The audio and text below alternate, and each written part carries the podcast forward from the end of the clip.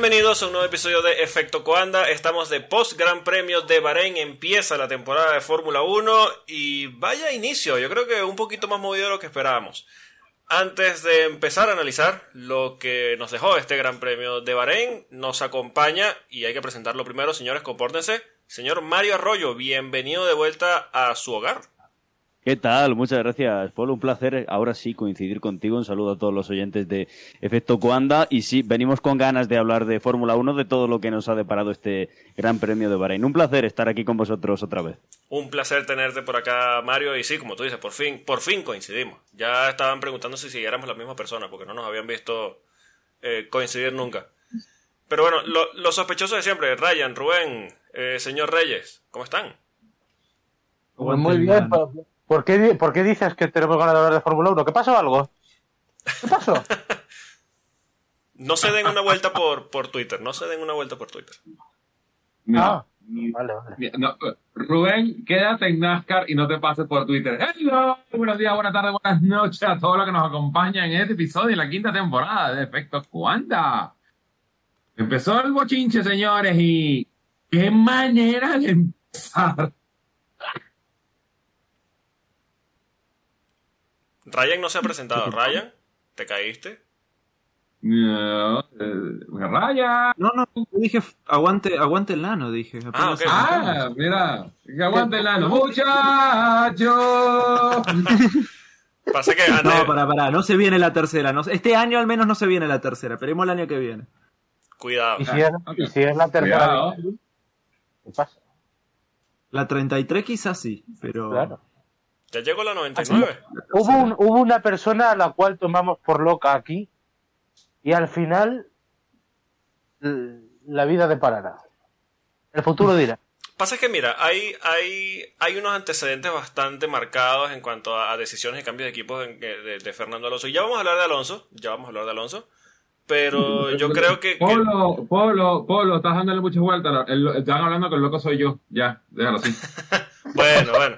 No, ¿cómo, cómo puedes pensar eso? Yo no quería vender a nadie, pero bueno, aquí se venden a sí mismos. Vamos a hacer... ¿Cómo es? ¿Cómo es? Empújalo al autobús ya una vez. Sí, sí. No, no, no, no hay que empujarlo, te tiraste solo. Así que bueno, vamos, vamos a hacer el rundown. Yo me lanzo. Ah, Vamos a hacer el rundown de lo que fue eh, o lo que nos dejó los resultados del Gran Premio de Bahrein, la primera carrera de la temporada. En primera posición Max Verstappen, por supuesto, seguido de Checo Pérez no muy de cerca. Tercera posición Fernando Alonso Díaz. Cuarta posición Sí, maldita sea, sí, sí, grítenlo, gritadlo. gritarlo. Cuarta posición para Carlos Sainz, quinta posición para Coño. alguien lo gritó de verdad. ¿Quién ha sido? ¿Quién ha sido?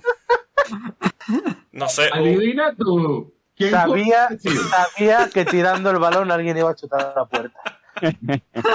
Has hecho el pase de la muerte, Rubén. Yo sabía, yo sabía quién iba a rematar además. Yo sé que aquí la, la- la consola me prendió el bombillito del pic y yo decía, bueno, vamos, que, que pase lo que tenga que pasar. Quinta posición. Seguimos, seguimos. Quinta posición para Lewis Hamilton. Sexta posición para el señor Lance Trulovich. Séptima posición para George Russell. Octava posición para Valtteri Bottas. Novena posición para Pierre Gasly. Y cierra los puntos una grandísima carrera de Alexander Albon. Fuera de los puntos, Yuki Tsunoda, eh, decimosegunda posición, una muy buena carrera para Logan Sargent, décimo tercero Kevin Magnussen, décimo cuarto Nick Debris, décimo quinto Nico Hulkenberg, décimo sexta posición para Joe Wan Yu, décimo, septo, décimo séptimo y último clasificado Lando Norris. Ya vamos a hablar de, de McLaren. No clasificados, Esteban Ocon, el chiste del día.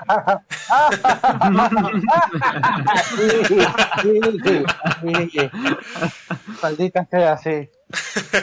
Eh, Charles Leclerc y Oscar Piastri eh, están entre no- los, los no ¿Quién es el decimonoveno? Eh, Charles Leclerc y Oscar Piastri en última posición. ¿Qué? Vamos a hacer un minuto de silencio. No escuché. No escuché, no escuché. Eh, para, para que se entienda, los no clasificados. Esteban Ocon Ajá. Ajá. y la- las risas. Charles Leclerc y, y Oscar y Oscar Piastri. No, no, La risa está para...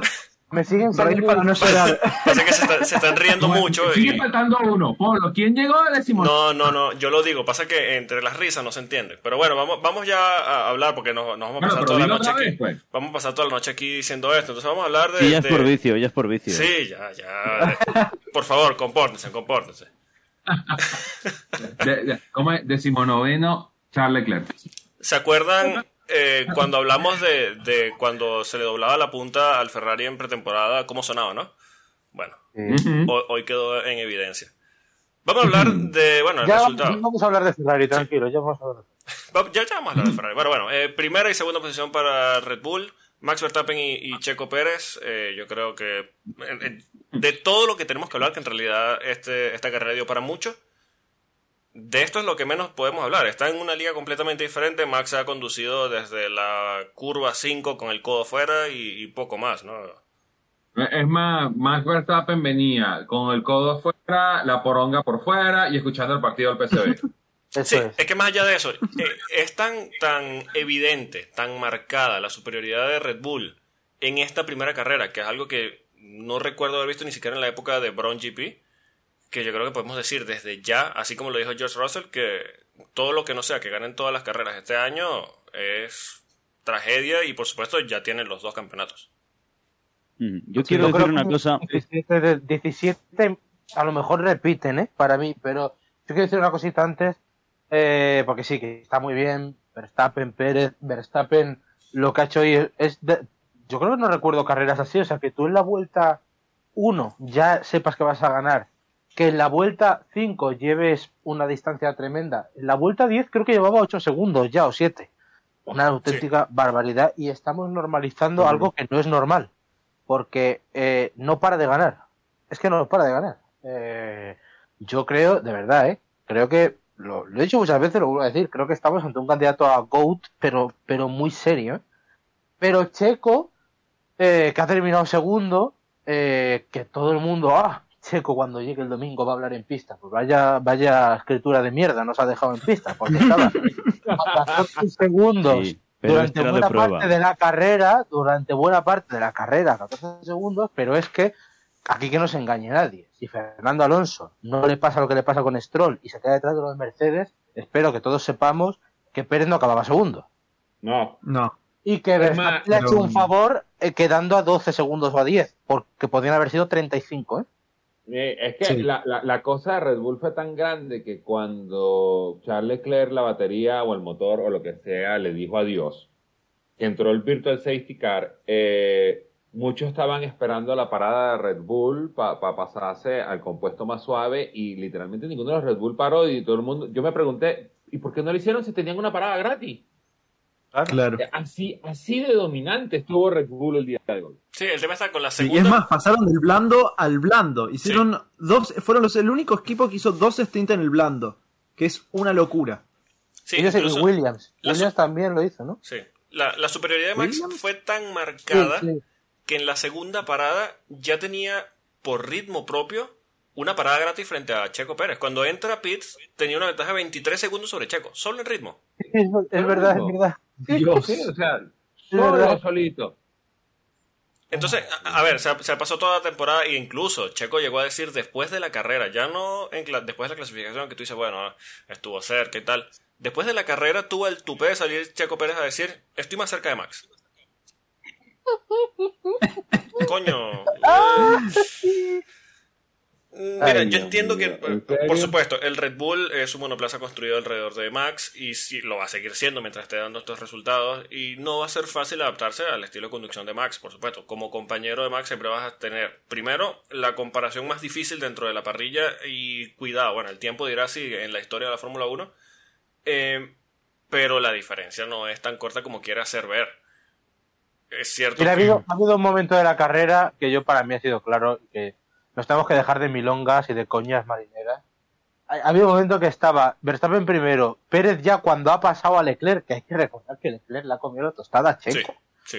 Eh, es- estaba Verstappen primero, Checo a 14 segundos, tercero Leclerc a 3 segundos de Checo y Sainz cuarto a otros 14 segundos de Charles Leclerc. Esa es la realidad de la parrilla. Cualquier cosa diferente que nos quieran vender es mentira. O sea, hay un O sea, número uno en Red Bull y hay un número uno en Ferrari.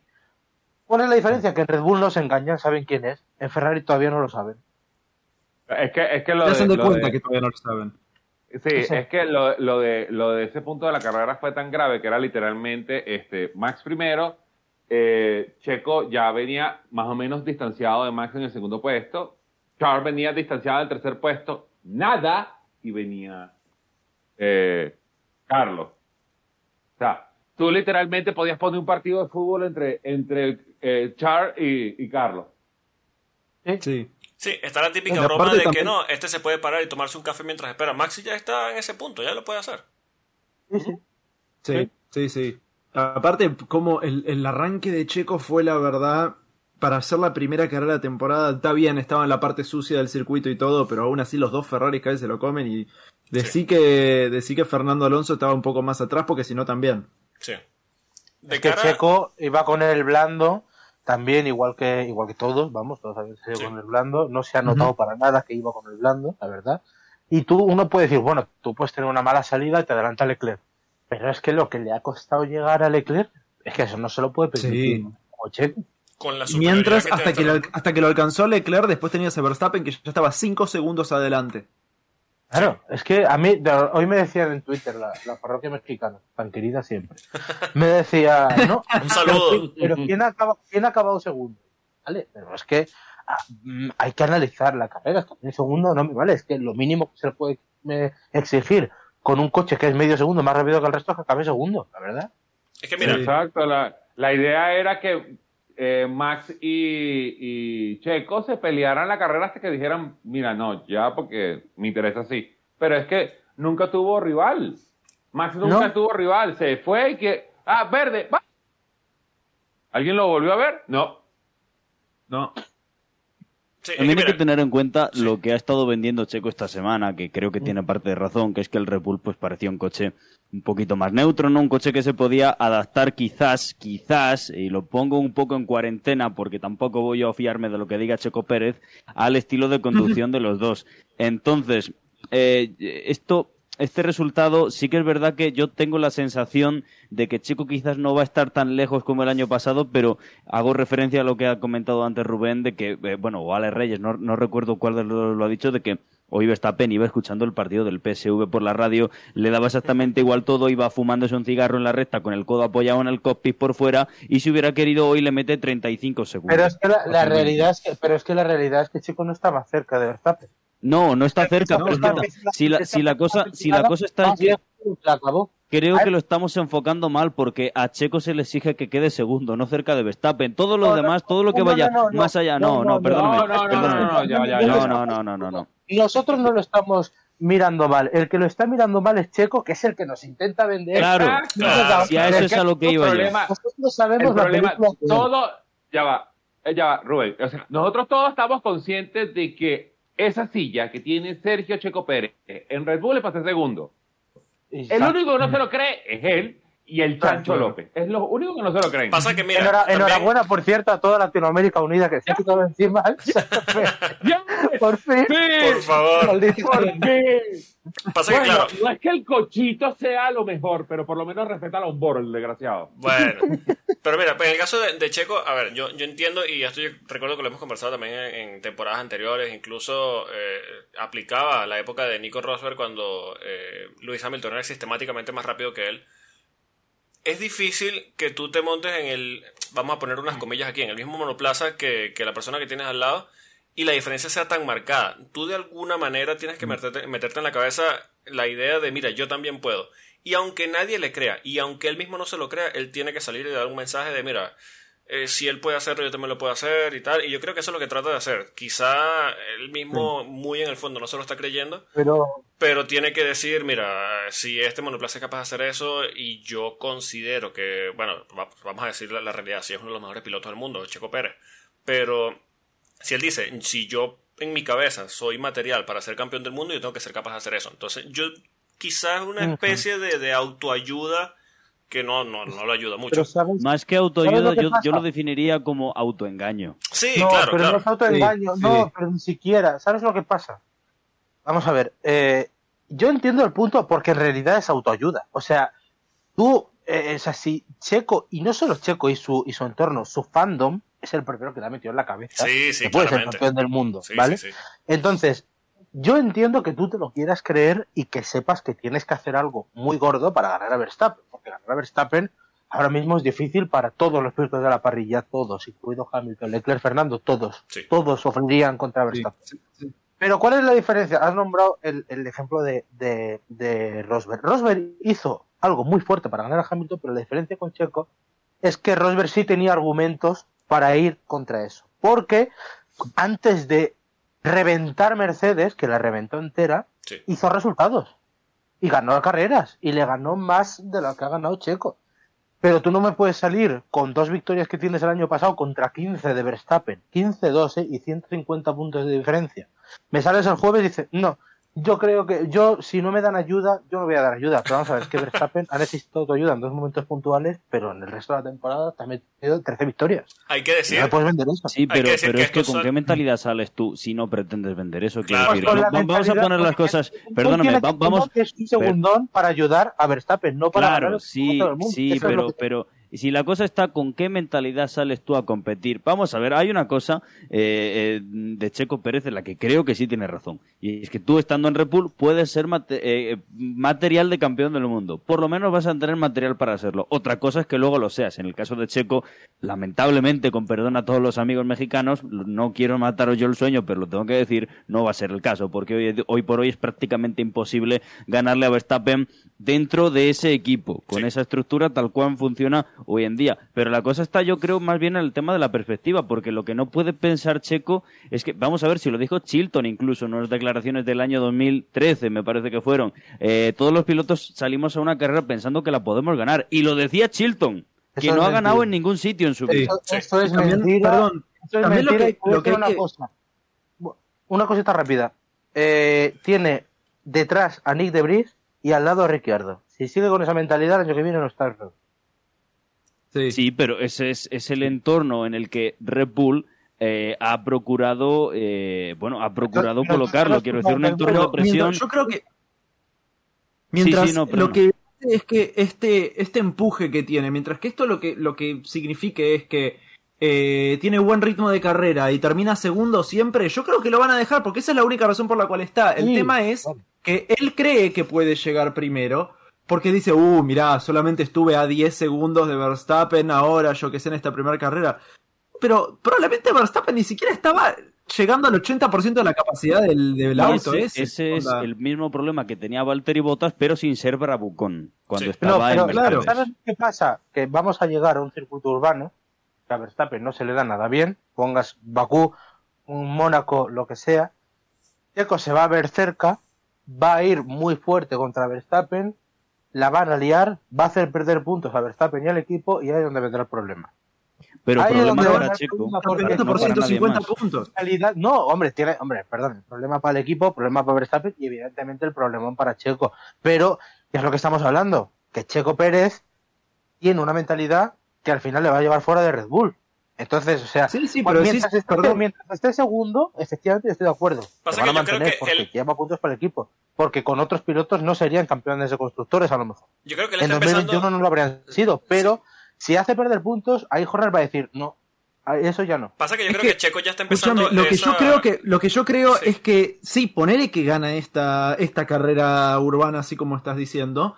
Ok, tiene una victoria, esto lo va a mantener calmado durante las próximas seis carreras. Aún así van a ganar el campeonato de constructores. Aún así Max Verstappen va a ser campeón del mundo porque es completamente inalcanzable. Y esto significa que el checo no, no rompe mucho las pelotas, se queda en segundo lugar, gana tres carreras, dice, uh, sí, mirá, ahora voy a poder ganar la Verstappen el año que viene. Y ya está, no rompe más las pelotas. A mí lo que me suena es que Checo está empezando la temporada con la bandera de la no renovación en la mano. El simple hecho de que él antes de incluso las Sí. primeras prácticas libres ya salga diciendo si a mí no me ayudan yo no voy a ayudar, es como que incluso me suena a que ya puede haber incluso una conversación por detrás diciendo, mira Checo, ya este año este, haz tú lo mejor que puedas, si sales campeón, guiño guiño, eh, perfecto.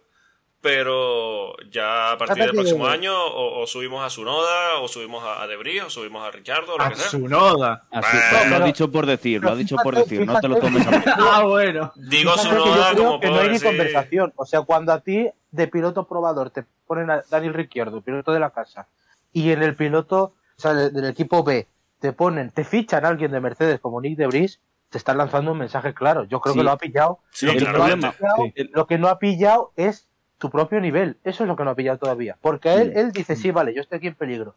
Pero él cree que lo puede sacar por rendimiento. O sea, si no, tú no Claro. sales hoy, después de la carrera y dices, uy, he quedado menos de Verstappen. Porque eso es, eso es mentirte. Pasa eso que, es faltar sí, a la realidad. pasa porque que, Rubén- Verstappen podría haber ganado con 30 segundos y a nadie le hubiera sorprendido. Pasa que, mira, Rubén, eh, yo creo que, y, y, bueno, lo han dicho, yo creo que el 99% de los pilotos que han pasado por la Fórmula 1 en la historia. Ningún piloto sale a la pista pensando, eh, sí, mi labor aquí es de ser segundo. Todos los pilotos salen con mentalidad de quizá hoy es el día en el que yo le doy la vuelta a mi carrera y empiezo a ganar y gano todo y soy campeón del mundo. Y yo creo que... eh, Hasta Rubens lo pensó. eh, sí, hasta, hasta Pastor Hasta Maldonado. Chilton. Hasta Chilton. Sí, hasta Felipe Massa eh, cuando estaba con Fernando. Ah, hasta el Guatifi lo pensó. Exacto. Entonces, yo creo que con, con esa mentalidad al final pasa que unos lo hacen más público, otros menos. Checo está en un spot público, un spot muy, muy, muy... eh, a ver, tiene muchos medios de comunicación encima y por supuesto cada palabra que se diga no solo va a sonar, sino que se va a sobredimensionar en muchos casos.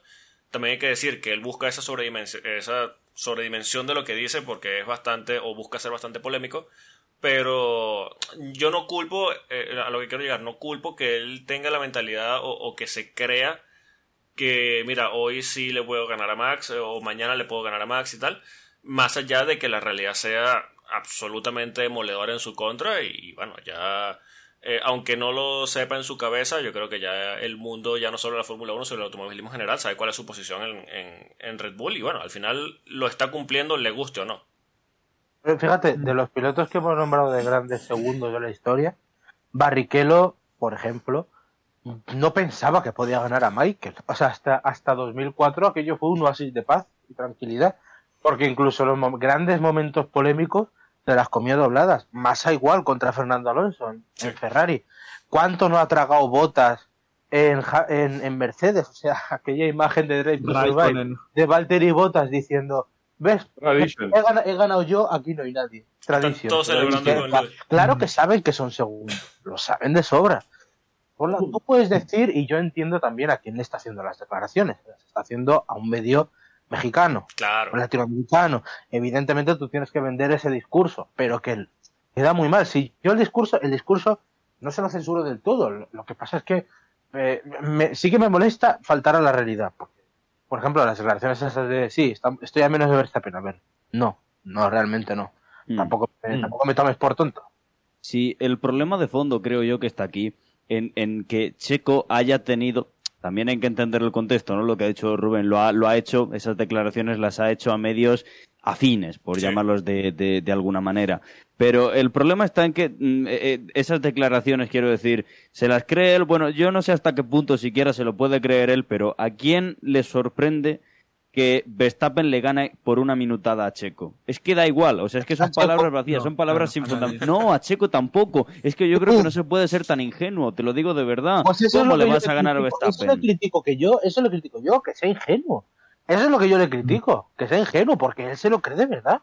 Sea, Claro, pero que alguien los, duda de los que resultados, lo que yo venía a decir aquí es que los resultados son casi lo de menos. Es que a nadie le, a nadie le va a sorprender que pierdas contra Verstappen. Te diría incluso que es lo natural. Y no porque bueno, seas mal piloto, sino porque diré- estás corriendo con Verstappen en su casa. Pero te diré más, que después de Mónaco del año pasado, o sea, algunos, y no latinoamericanos o mexicanos, algunos o europeos, por ejemplo, abrir, y no británicos tampoco, ¿eh? Quisieron abrir el debate de que a ver si Checo le hacía cosquillas a Verstappen, y eso duró una carrera. Sí, claro, O claro. sea, Sí. se abrió, se abrió de par en par y, y todos sabíamos que era mentira. O sea, que, que luego, que Mm. esto, que no Eh, solo es es más. Es más, Rubén, te puedo asegurar que tampoco fueron la, tampoco fue la prensa deportiva eh, or- eh, holandesa. No, La que tampoco. pregunta, ¿qué dijo eso? Tampoco. Mira, yo, yo te digo algo y aquí yo sé que voy- quizá voy a tocar un tema sensible. Eh, yo entiendo también en el tema de por qué los medios mexicanos venden eso, porque bueno, al final el ruido vende. De la misma No, forma de que no están vendiendo... nada de malo, Ryan. O sea, eso es natural. No, no, no, pero digo, no de la misma nada. forma que Eso algunos medios... Sí, de la misma forma que algunos medios españoles están vendiendo la victoria de Fernando Alonso para esta carrera. Bueno, pero, pero también te digo, todos sabemos, esa es otra cosa igual. O sea, también sabemos que eso no iba a ocurrir. Claramente. Y te puedo citar los dos medios que lo estaban vendiendo. Claro, claro, y, no claro. son, y Y- no son el mío. Y los conocemos, sí, sí, no. Porque sabemos desde qué lado coge a cada quien. Sí, Pero por eso, uno, es uno que empieza por M y el otro empieza por A. que no Sí, tienen sí. ni puta idea. Y los dos, lo que que- se encarga es de vender humo. A los monstruos Sí, no, nadie mirad, que vamos a cambiar. crea. Por los mismos medios que hoy están vendiendo que Sainz ha hecho una carrera de 8 y que qué bien lo ha hecho porque ha quedado delante de Leclerc y que Leclerc ha roto, pero que Sainz es el piloto número uno de la escudería. Yo eso lo he leído hace dos Claro. años. Sí, sí, vamos, Es que, claro, si, si, si vender humo sabemos todos. Mira, la, la audiencia no es tonta. Ellos saben a quién tienen que leer y si leen ese tipo de cosas, saben a quién están leyendo. Sabemos Eh, que nuestra ¿saben? audiencia no lee esas Ya, bueno, se- señores, señores, estamos hablando demasiado de Checo y de Max. Vamos a hablar de lo que deberíamos hablar. Sí, Sí, yo porque estoy, no se lo Bueno, merece. estoy favor. notando, estoy notando unas piernas inquietas por aquí. Tercera posición, Fernando Alonso Díaz. Sí, sí, sí. Estaba, estaba en las papeletas. eh, bueno, algunos quiso vender. eh, que posiblemente Fernando Alonso podía ganar. Eh, yo creo que si tú le metías un poquito de cabeza, eh, era, bueno, no imposible, pero muy, muy, muy difícil. Pero eh, visto lo visto, un podio era bastante posible en el caso de que uno de los de arriba pinchara. Al final, uno de los de arriba pinchó. Porque es cierto que yo creo que en condiciones normales Fernando Alonso no hubiese llegado al ritmo que estaba teniendo Leclerc hacia el final de la carrera. Pero eh, lo que siempre se ha dicho de Fernando, hay que estar allí y él siempre estaba allí y hay que recordar su época de Ferrari en que decían no, que él pone el monoplaza en una posición que no corresponde porque siempre estaba allí. Cuando la, la situación de carrera eh, le pudiese favorecer, él siempre estaba allí para recoger esa posición, esos puntos y bueno, finalmente eh, siguen esa tónica y cosecha su podio número 99. Hay que celebrar, ¿no? Por Eh, supuesto, sí, ¿Tú, sí, crees, sí. ¿Tú crees? No, Un poquito, un poquito. Mira, un Con carrerón de Fernando Alonso ganó Driver of the Day, por supuestamente más que merecido. Eh, una lucha muy bonita. Perdón, con voy a decir algo, voy a decir algo horrible acá, pero Adelante. para mí Para eso estamos. Stroll también podría haber ganado Driver of the Day. Sí, estoy de Yo voté por Stroll personalmente. Sí. Yo voté No por de ti, mis Ryan. tres, mis tres opciones eran Fernando, Verstappen y Stroll. Y he dudado. Sí, porque si bien Fernando hizo una muy buena carrera y terminó tercero, que es una locura, eh, tengamos en cuenta que Stroll terminó adelante de uno de los Mercedes, corriendo con dos muñecas rotas y un dedo roto, teniendo en cuenta también que el jueves, o el viernes, el viernes no se podía parar del auto, no podía salir solo del auto. No, hay que decir que el Sí, pero viernes fue creo su que estás primera pasándote sesión. algo importante, que es la primera tentativa de asesinato que ha durado cuatro curvas. Bueno, sí, sí, Claro. sí, pero tampoco yo creo que lo haya hecho. Es que realmente no creo que lo haya hecho tipo, ok, eh, me parece que se pasó de frenada porque estaba con un millón de cosas, con la muñeca, con esto, con lo otro. Realmente no creo que fue un tratar de pasar a Fernando Alonso, yo creo que se pasó de frenada nomás, no, no fue como, como con que se le tiraba encima. No, claro, sí, sí estamos de acuerdo, que- pero igualmente es una acción peligrosa. Rubén, ¿qué decías? Sí, Tranquilos que nos dará motivos para hablar de Sí, Sí. sí. Yo, yo, yo tengo que confesar que a mí se me olvidó votar por Driver of the Day hasta que era la última, a la última vuelta. Y me meto y empiezo a buscar y digo, ¿y dónde está la Tiffy? Y después me acordé que no está la Tiffy. Lo- sabía No. que ibas a decir. Ay, qué lástima. sí, sí. Ryan la gorra. Bueno, que sepáis que Fernando, bueno, tú has dicho, eh, Polo, que, que no llegaba a Leclerc. No lo tengo yo tan, eso tan claro. Yo creo que había una posibilidad de que llegara a Leclerc por ritmo, la verdad. Porque Sí. estaban los Ferrari en 37 altos y, y- y había un momento que Fernando estaba en 36. Eso es una burrada absoluta. No, y, y, y Ferrari trajo Sí, la carrera. degradación. La degradación, la degradación Ferrari lo está matando. Tanto así que Pero- Carlos pero- trató de trató de empujar para separarse de Fernando y del, y del Bogue le dijeron, mira, no podemos. Pero es verdad que Sí, no era ni tan siquiera alta, pudo ¿eh? defender de Hamilton. Pero no era tan alta, ¿eh? O sea, o sea... No, en los duros no. Claro, no, tantas vueltas, en- bueno, ni siquiera los blandos, ¿eh? Los blandos, el Leclerc aguantó, aguantó con los de arriba, o sea, yo es que Sainz, a ver, lo quito un poco de la ecuación, ¿vale? A la hora de hablar de ritmo, porque le falta un ritmo evidente en comparación a Leclerc, pero si nos fijamos en Leclerc, ha aguantado con los blandos y con los duros no iba del todo mal. Sí. Lo que pasa es que eh, Fernando iba mejor. Y bueno, a ver, pues es un podio súper meritorio, la verdad, o sea, tampoco vamos a descubrir lo evidente. Eh, como- pues, nadie, nadie lo va a decir. ¿Eh? Nadie lo va a decir, entonces lo digo yo. La pasada que le pegó a Hamilton en la Por curva. favor. Eso venía ahora. Ah, Eso va a los libros de historia. Primer carrera. Primer carrera y ya tiene el Move of the Season. hubo decisions. Oye, y veníamos, os recuerdo hace dos semanas del de la Fórmula E en Sudáfrica, que no era poca cosa. No, pero dentro de la Fórmula 1.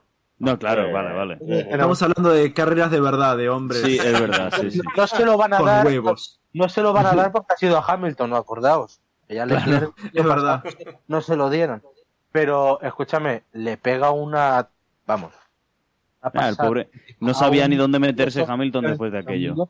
Una locura absoluta. Y te digo una cosa, lo, ha- lo ha intentado con Sainz también, ¿eh? y no le ha salido. No, no, no le ha salido. Iba como un elefante en una cacharrería, pero si llega a hacer la misma trazada, se la vuelve a hacer. ¿eh? No sé, no sé. Por la Eh, forma. es más, eh, esa, esa pasada de, de, de Alonso en la curva 10 me recuerda cuando Kobayashi to- estaba corriendo en Sauber en, en Japón. Oh, sí. Que a- agarraba to- todo el que pescaba medio mal en, en, en, en la curva de la, de, en el hairpin. Y le tiraba el carro como, coño, pero ok, la primera te sale, la segunda te sale, ya cuando vienes por el quinto, ah, bueno, ya, ya, ya lo tienes medido. Ya se lo quitan, güey. Ya, ya, ya, sí, sí. Pasa tú. pasa Sí, tú. ya me, ya me, ya me echo por un lado, ya me echo por un lado. ya me echo Pero bueno, eh, Alonso, pues pues, bueno, Driver of the Day completamente meritorio. eh, dos batallas bastante bonitas con los dos Mercedes, hay que decir. También con George Russell tuvo unas cuantas curvas en paralelo en el Sí. sector 2, que fue una absoluta belleza. Eh, después tuvo un duelo que parecía que le costaba un poquito más con Carlos Sainz. Al final eh, el Ferrari eh, tenía un desgaste muy alto y Carlos estaba cuidando un poco más las gomas en el sentido de que si luchaba con Fernando, no, bueno, él mismo decía que no llegaba al final. Entonces, bueno, al final una grandísima carrera de Fernando, eh, todo el paddock lo celebró, muchos pilotos se acercaron incluso durante la, la ronda de entrevistas a, a felicitarlo. Habrá que ver si, yo- si un poquito lo que decía Rubén, eh, lo, lo comentábamos por el grupo de WhatsApp después de la carrera, si este podio se repite, vamos a ver si se mantienen las caras felices en el paddock. No va a ser el caso. Y te digo más. Si, tal como dice Aston Martin, dejan caer, que lo ha dicho el propio Fernando, que pelear por victorias y bueno, sí, que por el Mundial este año va a ser difícil y ya mira el año que viene. Pero si aguanta bien el ritmo de mejoras, como dicen que puede aguantar, que Sí. tienen ya previstas varias mejoras grandes, aunque no gane el Mundial, mi tesis es, y no sé si estaréis de acuerdo, que esto es mejor que Brown en 2000. Son dos segundos y medio de ganancia en un año. ¿eh? Sí, en cuanto a salto Uf. comparativo El respecto al año sí, anterior, el salto sí. O sea, no es tan meritorio porque aquel coche tuvo la suerte de ser campeón del mundo, sí. pero que son dos segundos y medio, ¿eh? Que es que, Es que eh, justo a fue mí con un más cambio que- de reglamento también. Fue el gran Exacto. cambio de reglamento, Claro, la verdad sí. que. ¿sabes? Es que Sí, este a ser no, no sé si se puede comparar. Para mí no se puede comparar. Eh, A mí la verdad son que lo que me parece es lo que me parece es una auténtica pena, porque quiero decir que un equipo haya dado ese salto cualitativo, que en realidad lo de Brown también fue un salto cualitativo muy grande, pero estamos hablando de un primer año de reglamento contra un segundo esta temporada. Pero eh, volviendo a lo que decía, que, que un equipo haya conseguido dar ese salto y que no esté todavía para ganar es una auténtica lástima. Eh, Sí, eso Bueno, sí. pero hay que recordar también que Aston Martin empezó con coches. No, hombre, claro, sí, sí. De hecho, ya ver, en la presentación iban antes de- expectativas, claro. El salto es buenísimo porque se ha puesto con dos equipos que planean ganar. ¿Cuál es el problema? Que Red Bull tiene a Dios. Si Red Bull no Ujú. tuviera Sí. su Cristo en la tierra, que es Adrian Newey, Perdón, el resto tiene... estaría- eso te iba a decir. Claro, claro, no, sí, no no, me sabía refería si a estabas hablando de Verstappen o de Newey. No, no, no, me refería a Newey porque, joder, Ah. es así, o sea, todo el mundo, ha, Sí. ha habido coches que han empeorado, Red Bull sigue mejorando ese coche, sigue metiendo... Es un cheat code. Es un cheat code que ya lleva tipo 30 años dentro de la Fórmula 1 y que el que puede usarlo gana el mundial. Es Lo así. más curioso del De caso hecho, eh, es que... Fijaos que, eh, Sí. he leído unas declaraciones tan tarde que decía, eh, que, que eran de, no recuerdo qué piloto era, porque decía que Adrian Newey estaba acabado y que el futuro era James Kay. Bueno, Red Bull y McLaren. Mm, Bueno, permitime dudar. no Pero dos extremos antes, antes de terminar. Eh, quería decir que cuando estábamos, antes de empezar a grabar, justo estaba hablando un segundo con, con Polo y le decía, y me metí, hice una búsqueda en Google y eh, Aston Martin, después del Gran Premio de Hungría, que es el primer Gran Premio después de Sí, antes de la, del, del receso invernal, eh, tenía 21 puntos. Ahora tiene 23, después de una carrera. ¿Cómo, cómo es eh, recordando ese, ese cheat code? Me imagino que todas la- las primeras carreras, la- todos los Gran Premios de Bahrain se le acerca a Adrian Newey a, a Verstappen y le dice, bueno, mira, en el volante haces arriba, arriba, abajo, abajo, izquierda, derecha, izquierda, derecha, y ya listo. Para toda la temporada. Bueno, dices tú de los puntos de Aston Martin, Fernando Alonso no era tercero del Mundial desde Mónaco 2014. Uf. Uy, Dios, qué lindo. Hay que decir, y, y yo creo que la Fórmula 1 tiene que sincerarse en algún punto y tendrá que sentarse un consejo de sabios y admitir o decidir que contar con Adrian Newey es dopaje aerodinámico o algo que esté prohibido, no sé. Lo más curioso del Pero caso, que Adrian Newey debería... que metan su sueldo en el techo de gasto. lo más curioso, sí, lo más curioso del caso es que hace eh, hace unos años ya se hablaba de, de que Adrian Newey ya no se dedicaba a tiempo completo al diseño de Red Bull ni a las evoluciones de Red Bull. De hecho, ya no suele ir a las carreras eh, y ya no. A ver, sigue siendo el diseñador principal y sigue siendo quien más toma decisiones en cuanto a, a evoluciones. El hijo y de puta lo hace part-time y sigue ganando los mundiales. Exactamente. Es que Y- tú imagínate si le dedicara todo el tiempo. Y también es curioso, cuando presentaron los monoplazas, que hay que decir, cuando presentan los monoplazas, rara vez presentan un, un monoplaza real, o suelen presentarte el monoplaza del año anterior, quizá con un alerón nuevo eh, y el livery nuevo y poco más. Cuando presentaron el Aston Martin, exacto, cuando presentaron el Aston Martin, eh, Adrian Newey dijo, "Mm, estos están arriba. Porque fue uno, el, antes de mencionar a Ferrari, dijo, no, no, no, Aston Martin y Ferrari van a estar luchando con nosotros arriba. Horner ha dicho esta tarde que su principal rival hoy era Fernando Alonso. Como lo dijo alguna vez hace tiempo. Lo dijo alguna vez hace tiempo que, que tenía Sí. partido, ¿no? pero hoy lo ha dicho antes de la carrera en Dazón que, que sí, que sí, que había muchos rivales, pero que cuidado con Fernando. Y tenía Eh, razón, porque el único que podía llegar a Checo Pérez hoy, por ritmo, Sí. no hubiera Yo- tenido yo- un Mercedes delante, era Fernando. Yo me- yo me ¿Quién terminó atrás de los Red Bull? Fernando. Fernando. Sí. Tomando en cuenta que Checo, los Red Checo, Bull detrás están... de los Red Bull checo. Tomando en cuenta que los Red Bull están en su propia liga, la carrera de hoy la ganó Fernando y ya está. Exacto. Eh, Efectivamente. Sí. Por eso, yo me imagino que el lunes en Inglaterra, eh, en el teléfono de, de Gordon Murray, deben estar llegando llamadas de Toto Wolf, de Federic Vasseur, de- todos los otros. A ver, Gordon, ¿será que te sales del retiro y nos diseñas un Fórmula 1 porque no podemos contra este? Por favor. Cosa, lo primero que tendría que hacer Toto es mirar al departamento de motores. Sí. Coño, sí, así como. Porque ¿Quién tiene a los, dos, a los dos clientes, o sea, ya ni siquiera se está colado Alonso, es que se está colado Stroll con- sin muñecas. ¿Cómo es? Me Ah, imagino, me, sí. me imagino que, que, que Toto debe estar yendo ahorita para Bridgeport, así como que ¿quién le dio los motores que iban para esta carrera a Aston Martin? ¿Quién le cambió la pegatina? Exacto. de puta. Me, me- me Y imagino está que alguno, con bigote dentro de la fábrica. me imagino que alguno de los, eh, me imagino que las pegatinas se les termina poniendo algún pasante y así como que dice aquí Lewis Hamilton, Fernando Alonso. ¿Qué pasa si les intercambio? Y si A mí lo que me da la sensación es que hay alguien en Brackley que el lunes eh, va a ir a trabajar y se va a encontrar sus cosas en la puerta en una caja de cartón. sí, sí, completamente. Russell, Russell. Russell, sí, sí. De ese- a él me refería yo. Al hilo de este resultado de, de Fernando, hay unas declaraciones de nuestro pirata favorito diciendo que hoy habían tres Red Bull en el podio. Opiniones. Hombre, Red no, Bull en el podio. Eh, y- Estaba y- Checo, Verstappen y el. no, dijo ¿Quién- ayer subió? Marko, dice, oye, eh, nosotros, sí, se nos fue Dan Falos, se nos fue más gente, pero joder, qué memoria tienen, dijo. Ay. Sí, lo que se refiere a Helmut Marco es que son personas que trabajaron muy de cerca con Adrian Newey y dicen que, bueno, que el, el Aston Martin es una copia de Red Bull, que en realidad no lo es. Eh, y bueno, po- poco, poco más. Eh, se refiere a que eso es un diseño suyo, que bueno, que sí, que no, no ha habido eh, nada ilegal, pero que sí ha habido una copia respecto a su diseño y que por eso ahora el Aston Martin funciona bastante bien. Por supuesto, Helmut Marko siempre ha dicho y siempre va a decir este tipo de cosas, pero bueno, lo dice así como guiño guiño, a pesar de que con él no, no, no se dé cuenta, pero bueno. Guiño, guiño, fundido a negro. Exacto. Parpadeo, parpadeo. Parpadeo, parpadeo. Pero bueno, cosas típicas de nuestro cíclope favorito.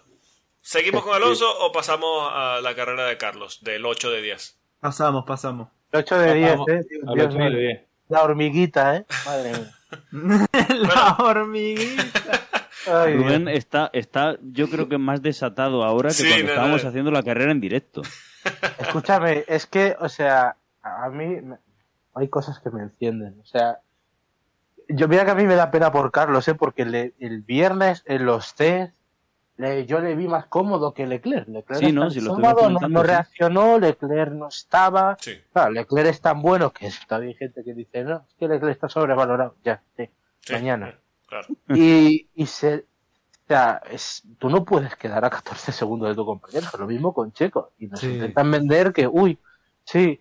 Bueno, no es que nos lo intentan vender, es que, es que hoy a Frederic Basser y dice, uy, no, aquí no tenemos piloto número uno. Chico, el último que estaba detrás tuya cayó por lo mismo, ¿vale? O sea, basta.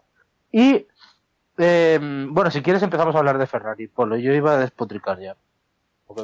Sí, bueno, si, si nos Polo, guiamos- adelante. Si nos guiamos netamente por las posiciones, eh, todo el, el- el turno de Carlos, es cierto que nunca en ningún momento llevó el ritmo de su compañero, se le vio bastante incómodo incluso desde la sesión de clasificación, el sector 2 siempre lo, lo tomaba mal y siempre perdía tiempo en el sector 2.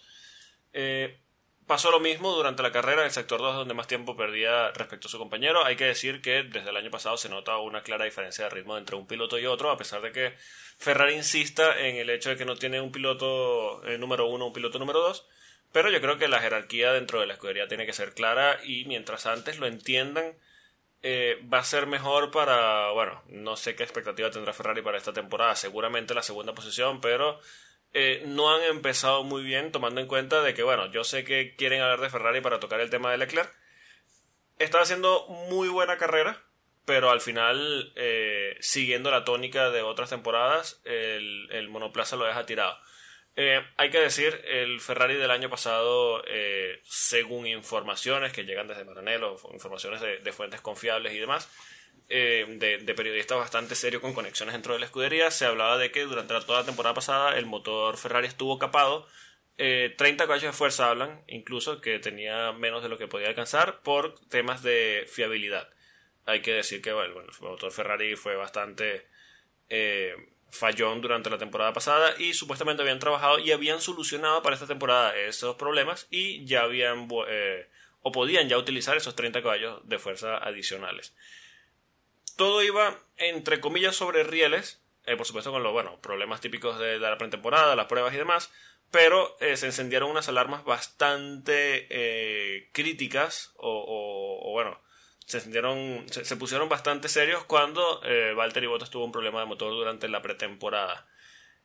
No se sabía con qué configuración de, de motor iba Ferrari para esta carrera, tomando en cuenta de que ya no estaba muy seguro de haber solucionado el tema de la fiabilidad y vuelve a fallar un motor Ferrari, aunque esta me parece que es la, la unidad de, de control de energía, me parece que era, ¿no? De, de la, de la unidad de potencia. Ellos de- cambiaron esta mañana eh, la centralita y la batería. Eso se permiten dos durante la temporada, la cambiaron. Y dijo Margenet, hemos visto una anomalía, le hemos mandado a Maranello, pero en principio tendría que ir todo perfecto para la carrera. Y es precisamente la pieza que ha fallado. Al final, Ferrari termina con un solo piloto eh, la carrera y en los puntos. Está bien que, bueno, yo creo que dentro de lo que cabe, Carlos sacó el máximo resultado que podía sacar, tomando en cuenta que Red Bull está en otra liga y que Fernando hizo una, de las mejores carreras de su vida. Eh, no es un mal resultado en el global, pero es un mal resultado si tomas en cuenta que allí deberían estar los dos Ferraris y posiblemente o muy seguramente uno de ellos debería estar en el podio. Empieza muy mal Ferrari. De entrada ya pierde muchos puntos de ventaja respecto a, a Red Bull y, y, bueno, incluso a Aston Martin. Eh, en cuanto a la carrera de Leclerc, en principio era bastante buena, eh, a pesar de que controlaron bastante bien el tema de degradación, que era un problema que mostraron durante toda la pretemporada y, y al principio de, la, de las prácticas libres, pero bueno, un poco más. Yo creo que Ferrari... Pero eh, es curioso, Polo, Nada, nada, para- solo para terminar. eh, empieza la temporada como terminó la temporada anterior. Eh, parece que asustados con problemas y bueno, poco más. Pero es curioso que... Gallina sin cabeza. Sí, porque se han centrado en una serie de problemas que han medio solucionado. Sí. Porque, por ejemplo, las tres paradas de hoy han sido perfectas. La estrategia ha sido muy buena, Sí. la verdad, es muy buena. Un Eso, saludo a Iñaki Rueda. eh, sí, o sea, Saludos de Iñaki Rueda. Es más, Por allá es donde esté. Ferrari, ¿cómo es? Ferrari decidió iniciar la era post Iñaki Rueda haciendo un double stack que le salió perfecto. Sí, sí, sí, maravilloso. una locura. Eso absoluta. no se hacía con Iñaki Rueda, no se podía hacer. Y se hizo en Mónaco. Exacto. Eh, todo el mundo sabe cómo terminó eso, ¿verdad? Pero es curioso que eso lo han tocado, ha ido bien, la degradación era un problema, hoy ha ido mejor, pero tenían un problema delante, que era el de la fiabilidad, los tres ya lo vieron, allí nadie levantó la voz, y, entre eso y la falta de jerarquía interna que tienen, por lo de que no saben quién es el primer piloto, que todos sabemos quién es, menos ellos, pues ya está, Eh, así se te soluciona una carrera.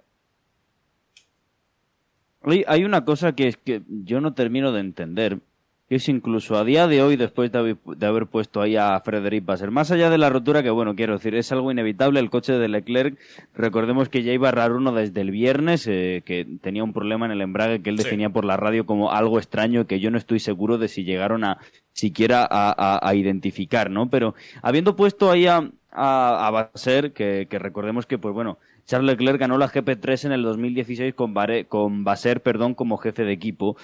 No sé cuál es el miedo que le tienen a, a designar un primer piloto si yo creo que está bastante claro quién es el que se lo gana en la pista.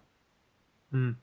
Para mí deberían establecer un límite y es, ok, que está arriba en el Mundial de Pilotos eh, a partir de esta fecha es el piloto número Pero uno para esta temporada. Claro, listo. pero, Pero es es que el problema que yo le veo a eso es que llevan, este es el tercer año juntos. Yo creo que ya han tenido tiempo de eso. Pero- Claro que Ah, sí. ¿Cuál es el mejor Pero de los Fred dos? Basser es nuevo. El- pero el problema no es ese. Si tú quieres luchar un título, las cosas tienen que estar claras desde el principio. Eso es. A Red Bull no le pasan estas cosas porque no hay mamoneo. No hay mamoneo, todo el mundo sabe quién es el primer piloto, el que tiene el contrato más largo, el que tiene el mejor sueldo, y así lo tratan, porque es como tiene que ser. Pero Y no Ferrari tiene nada malo. eso. Y yo entiendo, yo de verdad, yo entiendo que va a ser quiere ir de buenas. Pero vamos a ver, es que eh, cae por su propio peso, es evidente. Eh, pe- pero es que lo estábamos viendo otra vez. Es que ves, ves, yo tampoco me, tampoco me fío de ese baremo de el que esté delante durante la temporada, porque si Leclerc empieza con la mala suerte habitual, ¿qué hacemos? Sí. ¿Ponemos a Sainz de primer piloto a partir de Barcelona? No, vamos a ver, el ritmo, todos sabemos cuál es el ritmo de carrera de cada uno, todo el mundo tiene la telemetría, todo el mundo ve que el que apura más es Leclerc, el que va mejor es Leclerc. Yo de verdad que me, me- me da pena por Sainz porque quiero que le vaya bien, pero es que no se puede, no se puede, no se puede comprometer la- el trabajo de un equipo que hoy, bueno, porque no se han encontrado en pista, pero todos sabemos que si se hubieran encontrado en pista habrían luchado. ¿Y quién te dice a ti que no pierdes, por ejemplo, un doble podio un día de estos por dejar luchar? Que no sería la primera vez tampoco. Sí, es un terreno bastante pantanoso, pero bueno, es un terreno en el que se, se suele mover eh, bastante Ferrari. O- lo cierto es que durante la carrera de Bahrein, eh, la realidad le dio una cachetada a, a Frederick Basser.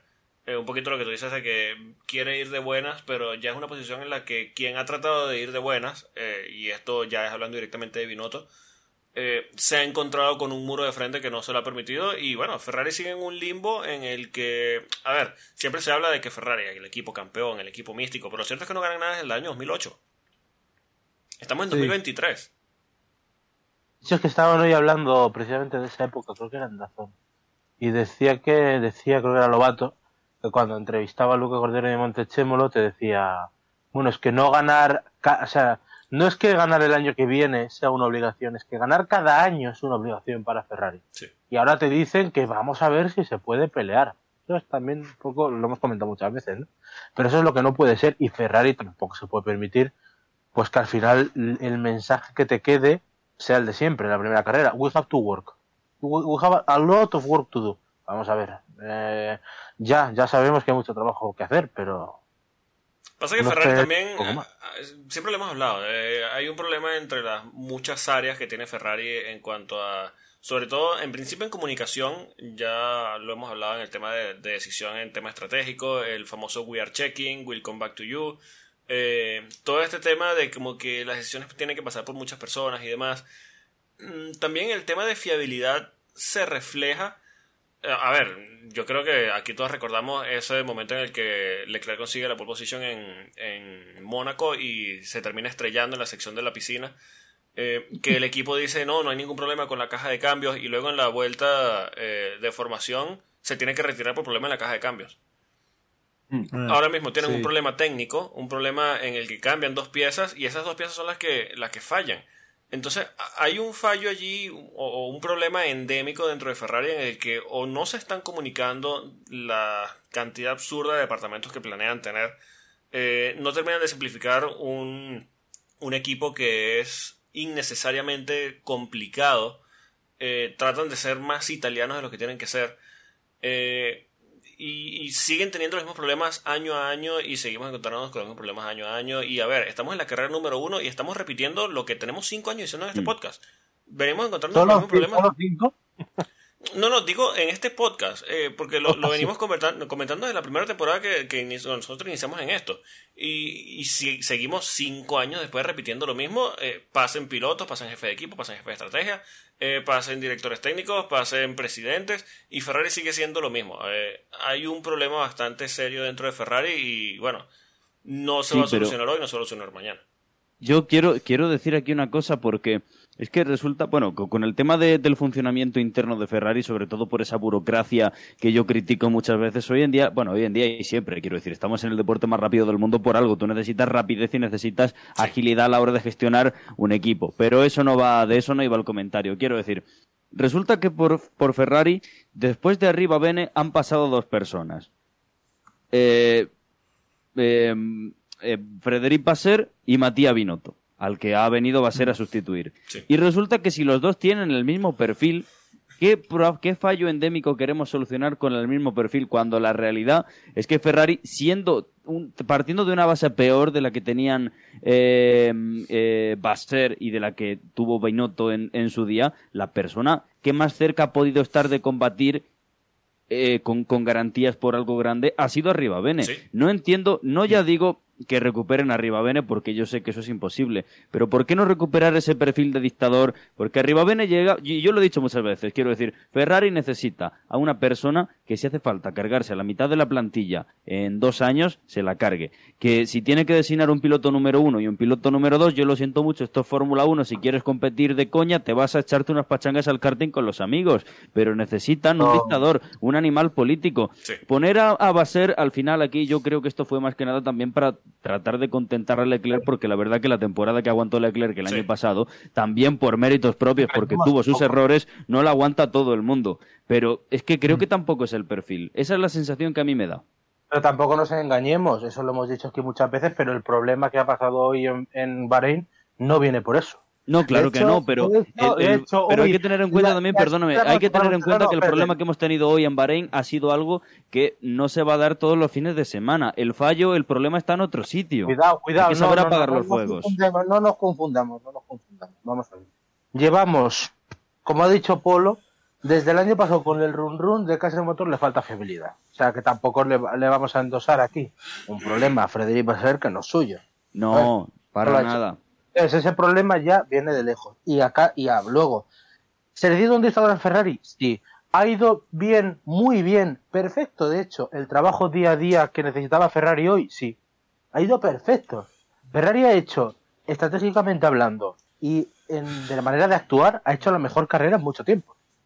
Pero mucho Tampoco tiempo. han tenido ¿eh? que apagar ningún juego y, o sea, ningún no han tenido, juego, no han tenido que apagar ningún Y juego, pero estaban, perdóname, muy lejos, doble- estaban muy lejos de poder pelear, ¿eh? Han hecho una doble parada, bueno, pues como la, como la tiene que hacer todo el mundo en algún momento. Han hecho hombre. una doble parada perfecta, han hecho, han sabido leer que la degradación no era tan alta, han sabido poner el- el- los neumáticos que tenían que poner, que esto nos parece hoy, claro, como lo han hecho bien, nos parece todo bien, no, cuidado, normalmente Ferrari, Ferrari, de sí. 23 carreras se equivoca en neumáticos 17.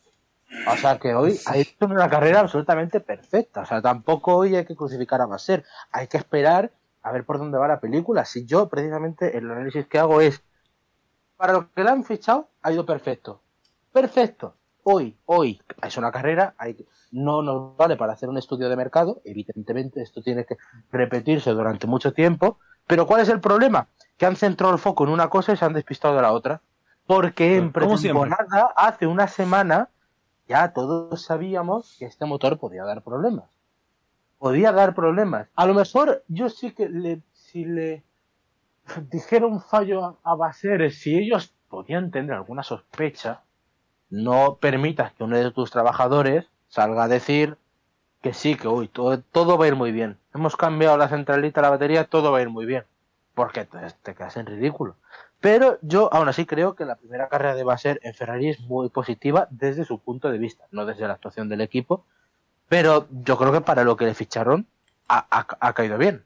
Para Lo mí, es que en Ferrari hay muchos fuegos que apagar y cuando, cuando pones la mano en uno, viene otro. Pero ese otro ahora lo tiene que gestionar él. Ahora es cuando vamos a ver, y claro, si de repente de cinco carreras rompen cuatro, entonces ahí sí, decimos, oye, va a ser. Ahí es un problema. Pero una cosa que quería agregar a lo que, te a lo digo- que dijeron, lo que dijo Mario antes, eh, o Polo, no me acuerdo. Hace desde el 2008 que no ganan, ¿ok? Eh, Eso fue hace 15 años. Eh, para que haya un poco de contexto. La edad mínima para un piloto de Fórmula 4 es 15 años. O sea que pueden haber pilotos corriendo en Fórmula 4 ahora que no estaban vivos. Escúchame, que te digo, Ferrari ganó te- algo. te digo, te digo más.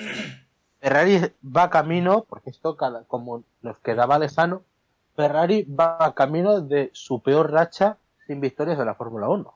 Sí.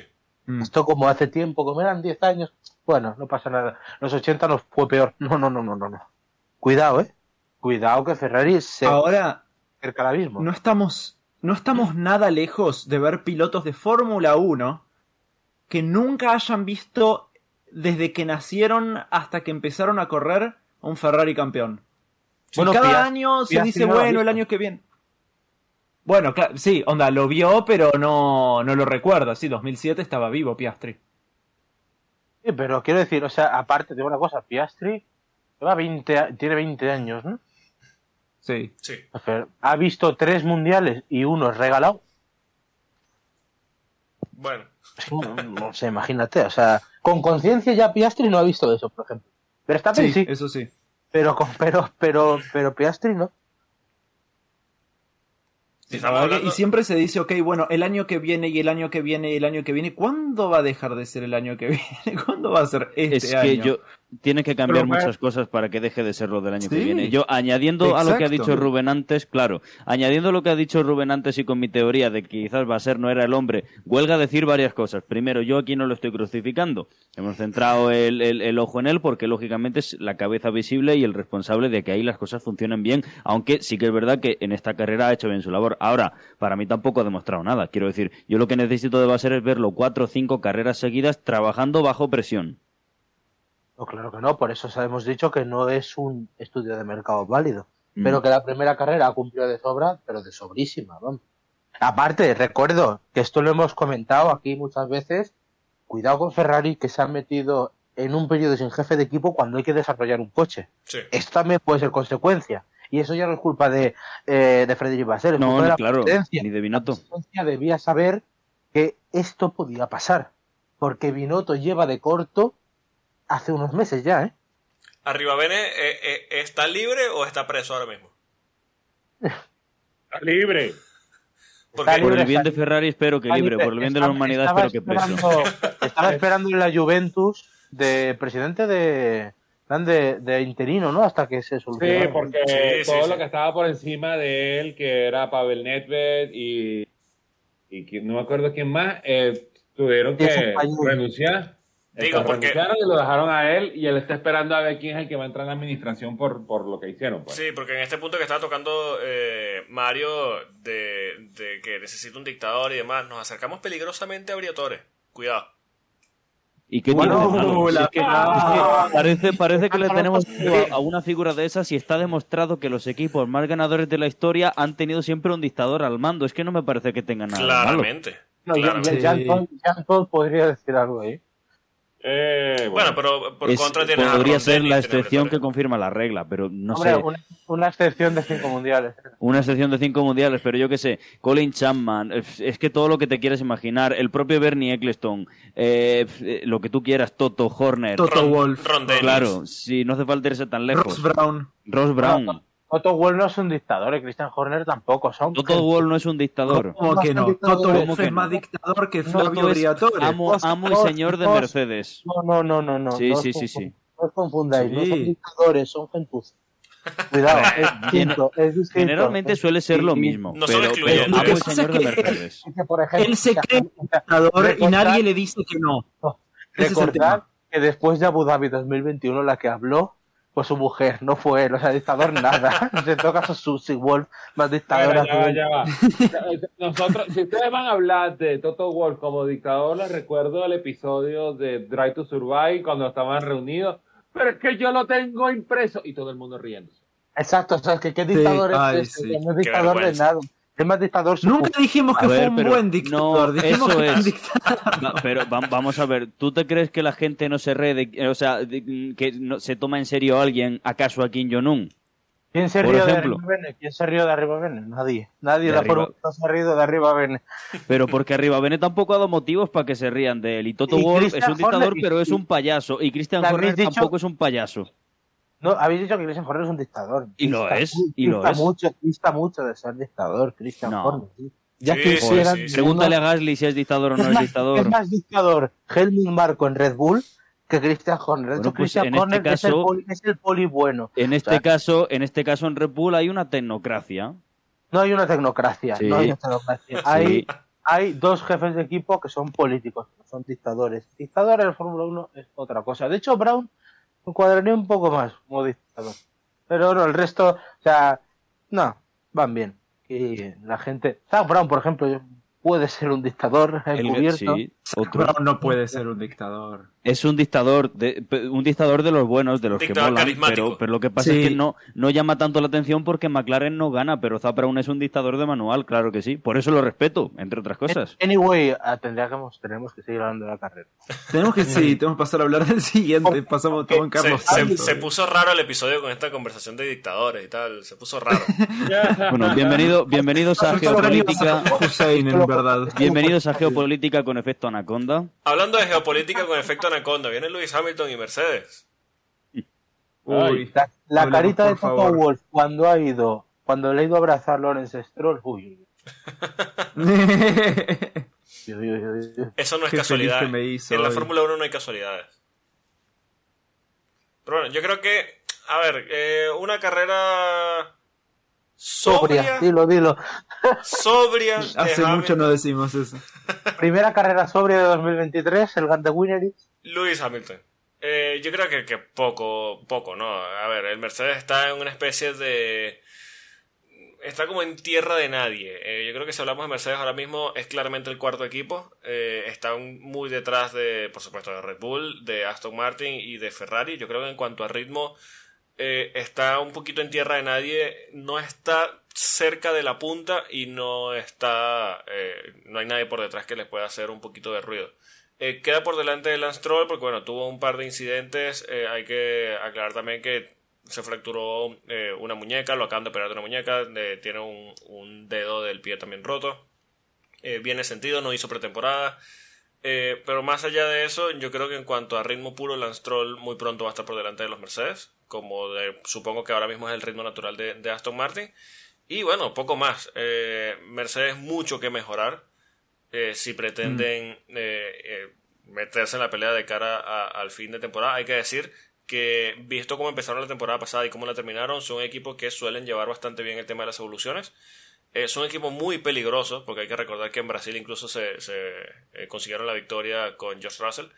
Así que, bueno, no dudo que puedan estar quizá en la segunda mitad de la temporada luchando un poco más cerca de, de los de arriba o, o quizá ya metidos allí eh, en, en el fregado con Ferrari y, y Aston Martin. Sí, dime. Eh, Gran Premio de Imola, Emilia Romagna. Para mí, viene el Mercedes con Pontón.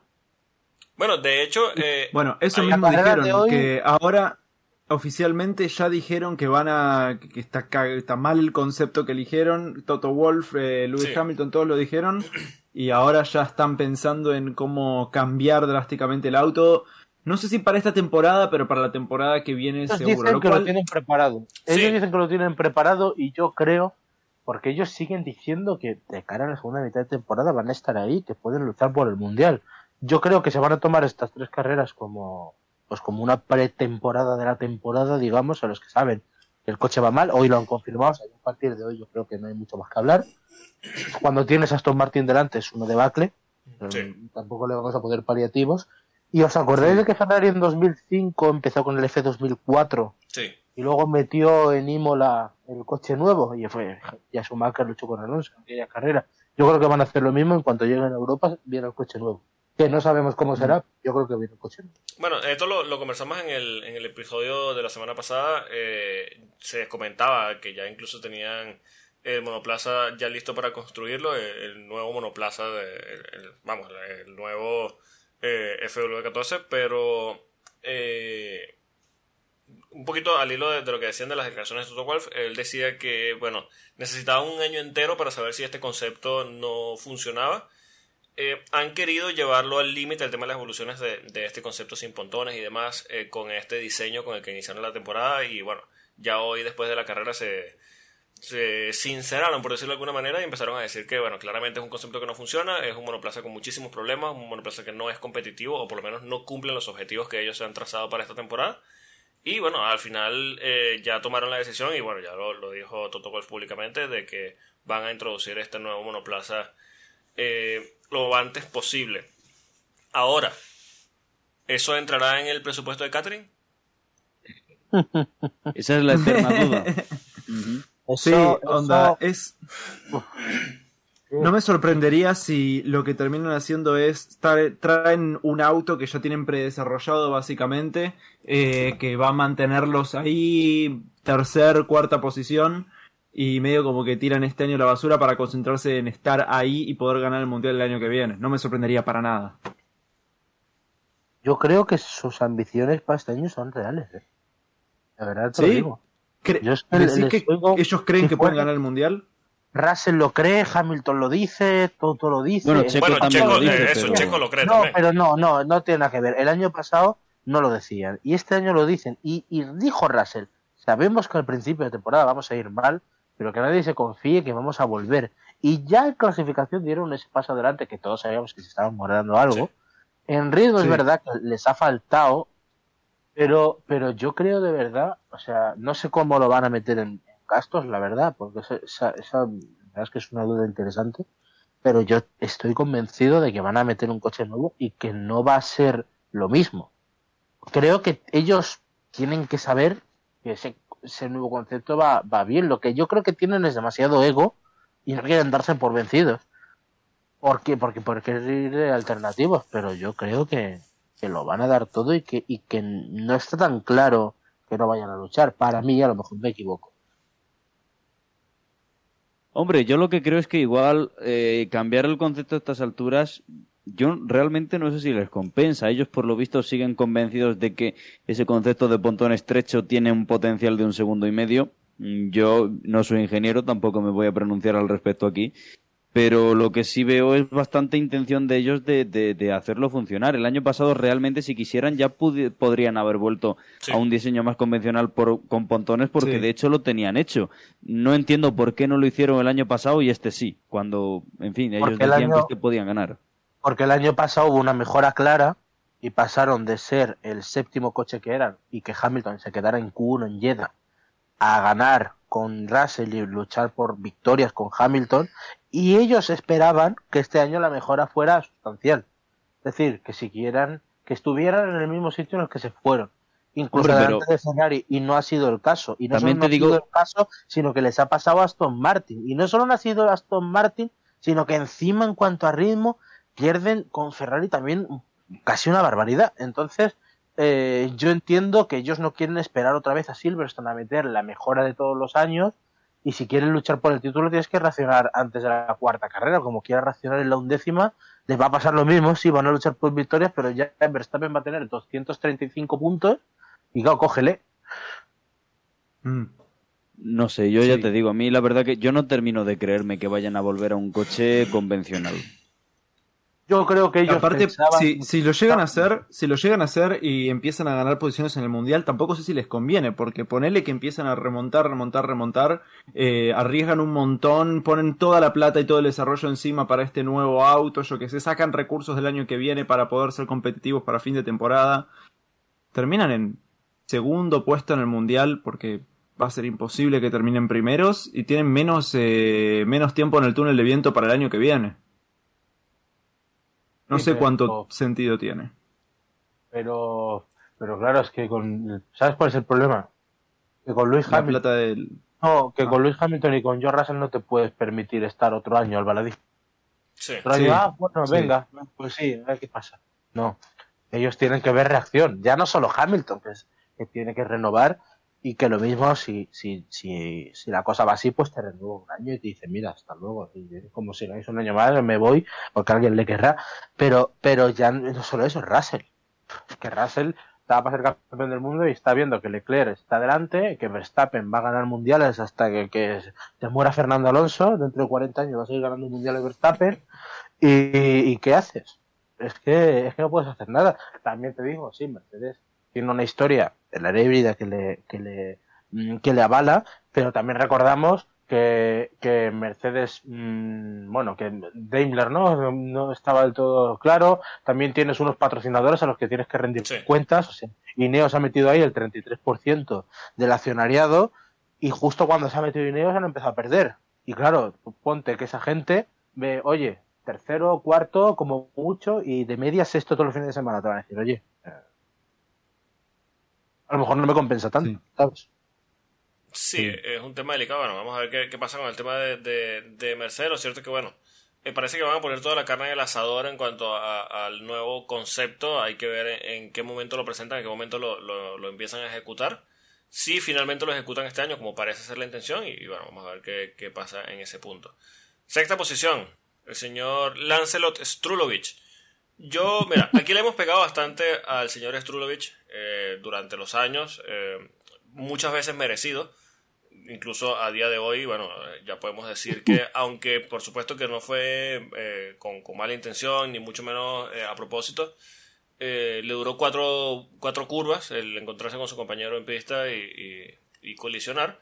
Pero bueno, estamos hablando de un piloto que no hizo pretemporada, un piloto que tiene unas lesiones bastante serias, un piloto que en las prácticas libres incluso se llegó a dudar después de las prácticas libres número uno si iba a, disputar la clasificación y la carrera porque no se veía en condiciones. De hecho, eh, durante las prácticas libres uno, el equipo le decía en la curva 1 que, o su ingeniero le decía, que tratara de, de hacer un vértice un poco más cerrado porque estaba perdiendo tiempo allí. Y por la propia lesión de su muñeca, que hay que recordar, cuando él hacía ese giro a la derecha, tenía que ayudarse con su mano izquierda para terminar de dar la vuelta al volante. Eh, él le respondía al equipo que no podía cerrar más el vértice porque le dolía mucho la muñeca. Eh, ha mejorado bastante y bueno, al final ha sacado un, yo creo que a mi parecer, un muy buen resultado teniendo en cuenta que no hizo pretemporada y que este, este fin de semana fue la primera vez que tuvo eh, a bordo del, del Aston Martin eh, a un nivel competitivo real, más allá de- del primer showrun que hicieron al momento de presentar el monoplaza. Eh, así que bueno, me parece un grandísimo resultado y eh, me gustaría verlo ya recuperado, eh, a ver qué tan cerca puede estar en ritmo real de, de Fernando y bueno, qué tan adelante podría estar de los Mercedes, porque hay que estar, hay que estar claros de que si ahora mismo quedó detrás de Lewis Hamilton es por esas lesiones. Mm. Sí, la verdad que el hecho... Sí, sí. Dale, dale, dale, dale, dale. Bueno, el, el, el hecho de que nosotros estábamos pensando, bueno, yo personalmente al menos no estaba completamente seguro de, de- de cómo venía el Aston Martin y, y todo lo que se veía en pretemporada. Yo era muy, muy escéptico con ese tema del ritmo de carrera, pero cuando realmente vi que Stroll se subió al auto ¿Quién, y que quién? lo puso en ¿Quién, P6 perdón? en clasificación, P7. P7, No, ¿no? no, que va a estar, Oh, sexto, sexto, sexto también. que dijiste, Ah, sexto en clasificación. Eh, ahí dije, ah, mierda, ok, onda, no solamente es un buen auto, sino que Stroll es mucho más rápido de lo que creemos y ahora que tiene un auto competitivo, vamos a ver qué puede hacer. Quizá, onda, Stroll es esto es algo ridículo para, para cualquier persona que escucha antes de, de, de, de- de la carrera de ayer Sí. eh, el podcast. Em, quizá Stroll es tan rápido como Carlos Sainz. Uh, uh, Lo- la tiré, la Uh. tiré, pero, pero por cómo viene la cosa no veo por qué no. Creo que acabas de abrir Por una puerta favor, muy repite interesante. eso porque no lo he podido asimilar. yo siempre, ya, yo siempre he dicho aquí, por favor. Abriste una puerta muy interesante. yo siempre he dicho aquí Sí. que no era tan malo, ¿eh? Yo siempre he dicho aquí que no era tan malo. Lo que ese es un cafre, pero Sí, no es un sí, piloto lento. hipotético. Mm, no, no, no, no. La verdad que nunca tuvo los compañeros ni el auto como para demostrarlo, pero va. Te digo una cosa, la, le culo, pero bueno. clasificación, la clasificación todavía tiene un pase, porque es una vuelta rápida.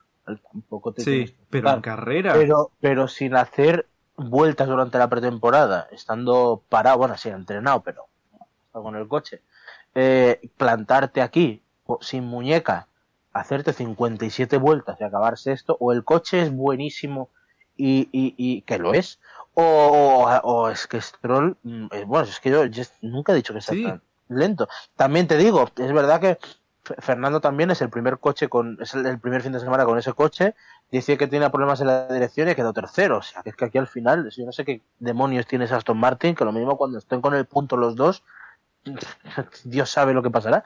Pero es verdad que, que no sé, ha estado súper bien eh, Stroll. Tanto que si ya, si queréis, vamos hablando de Russell, o sea, Russell no ha comparecido ya contra Stroll. Sí.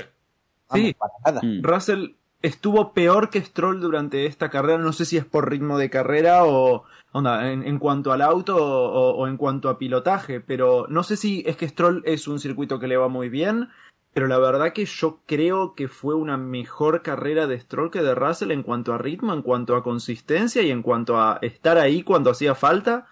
Eh, la verdad que me saco el sombrero. Es verdad Yo- que, que Bahrein es peligroso, ¿eh? Yo Sí, siempre sí, lo he sí. dicho, Sí. Bahrein es Es un peligroso. circuito muy empezó Sí. muy bien Sí, aquí. sí, por eso. Luego llegó ahí, Mola se la pegó. Logan Sargent, que ha hecho una pretemporada tremenda, ha hecho un carrerón brutal. Brutal, me ha encantado este, eh, Lo- Logan Sargent. Albon también décimo, está Sí. muy bien en Williams. Ujú. Pero que, que es para este tipo pues este tipo de pilotos. Pero me vais a me entendéis lo que quiero decir. Que no es una, no es una pista tampoco difícil, tiene mucha escapatoria, tiene un par de curvas difíciles, no tiene más. Una es la 10 y, y bueno, el Sí, resto sí, sí. tal. Por eso. mm, es verdad que es complicado de valorar, pero es verdad que Stroll es un piloto que tiene una pole, que tiene eh, que cuando tiene el día está muy bien, pero hay que tenerlo. Sí. Por eso es lo que dije, tipo, previamente de, ok, quizás el circuito, quizás el Sí. auto, quizá esto, pero la verdad que hoy me sorprendió mucho y para bien. Sí, yo creo que bueno, aquí lo hemos, lo hemos comentado en muchas oportunidades y bueno, eh, no, no está de más repetirlo, sobre todo ahora que consigue un buen resultado, so- más aún estando lesionado. Eh, que Stroll, yo creo que nunca quedó en duda de que es un piloto rápido, de hecho lo demostraba incluso cuando ya entró a la Fórmula 1 en Williams. Eh, su problema siempre ha sido el momento de defender posición, quizá al atacar no toma la mejor decisión siempre, a pesar de que atacando suele ser mejor que defendiendo, su gran problema sigue siendo el uso de los espejos retrovisores. Pero... Eh, Su este uso. son más grandes, ¿oíste?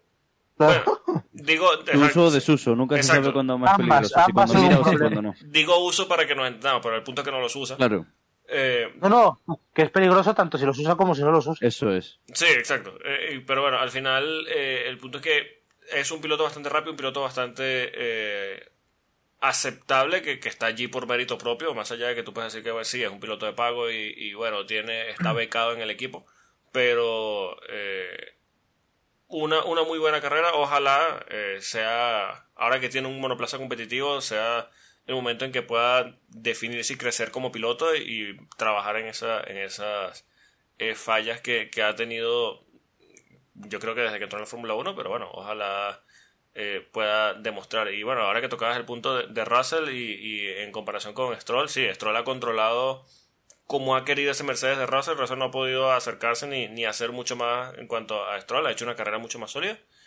Y, y Russell yo creo que ya pasando a la séptima posición, no podía hacer mucho más. Teniendo en cuenta el ritmo de Mercedes, eh, yo creo que no estaba para atacar a, a ese Aston Martin.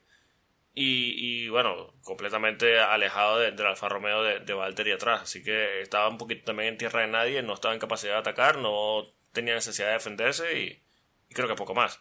Creo que a los Mercedes lo, lo más que lo puede definir esta carrera es la palabra sobria. Sí. Pues ya está. ¿Qué más Y ya está. Bueno, pues pasamos a la octava posición. Valtteri Bottas, eh, yo creo que sigue demostrando con el, el Alfa Romeo que, que, bueno, que puede estar allí en los puntos. Eh, un punto muy, muy bueno el casco que usó durante toda la pretemporada en el tema de- de- del peinado y demás. Eh, y bueno, yo creo que, que poco más. ¿no? En realidad, siendo honesto, no he visto a Valtteri durante toda la temporada, durante toda la carrera. Eso Sí, bueno, Ahí está hoy octavo Una a carrera la, a la sobria. chita callando, Eso es. Sí. Fue una carrera Sí. sobria, sobria, sobria. sabiendo aprovechar también, pues bueno, circunstancias, porque el Aston, o sea, el Aston Martin, perdón, el Alfa Romeo yo creo que no estaba para terminar hoy ahí. Sí. Sexto coche por detrás del Alpine. Pues Sí. coche es duodécimo. Por eso. Exactamente. Pero claro, que se le ha quitado con del medio. Mm. Ha habido- ha tenido ahí lo de Leclerc. Leclerc, que es sí. que realmente es sexto coche. El Alfa Romeo es sexto coche. Sí. Pero Bottas, Y la verdad que lo que pudo hacer Botas otra vez con ese Alfa Romeo, buenísimo. Han empezado también como el año pasado, pero para un coche, o sea, para un equipo que ha estado mucho más desamparado que Ferrari, que ha estado dos meses sin nadie al timón, Sí. está súper bien. ¿Por qué? O sea, también para verla.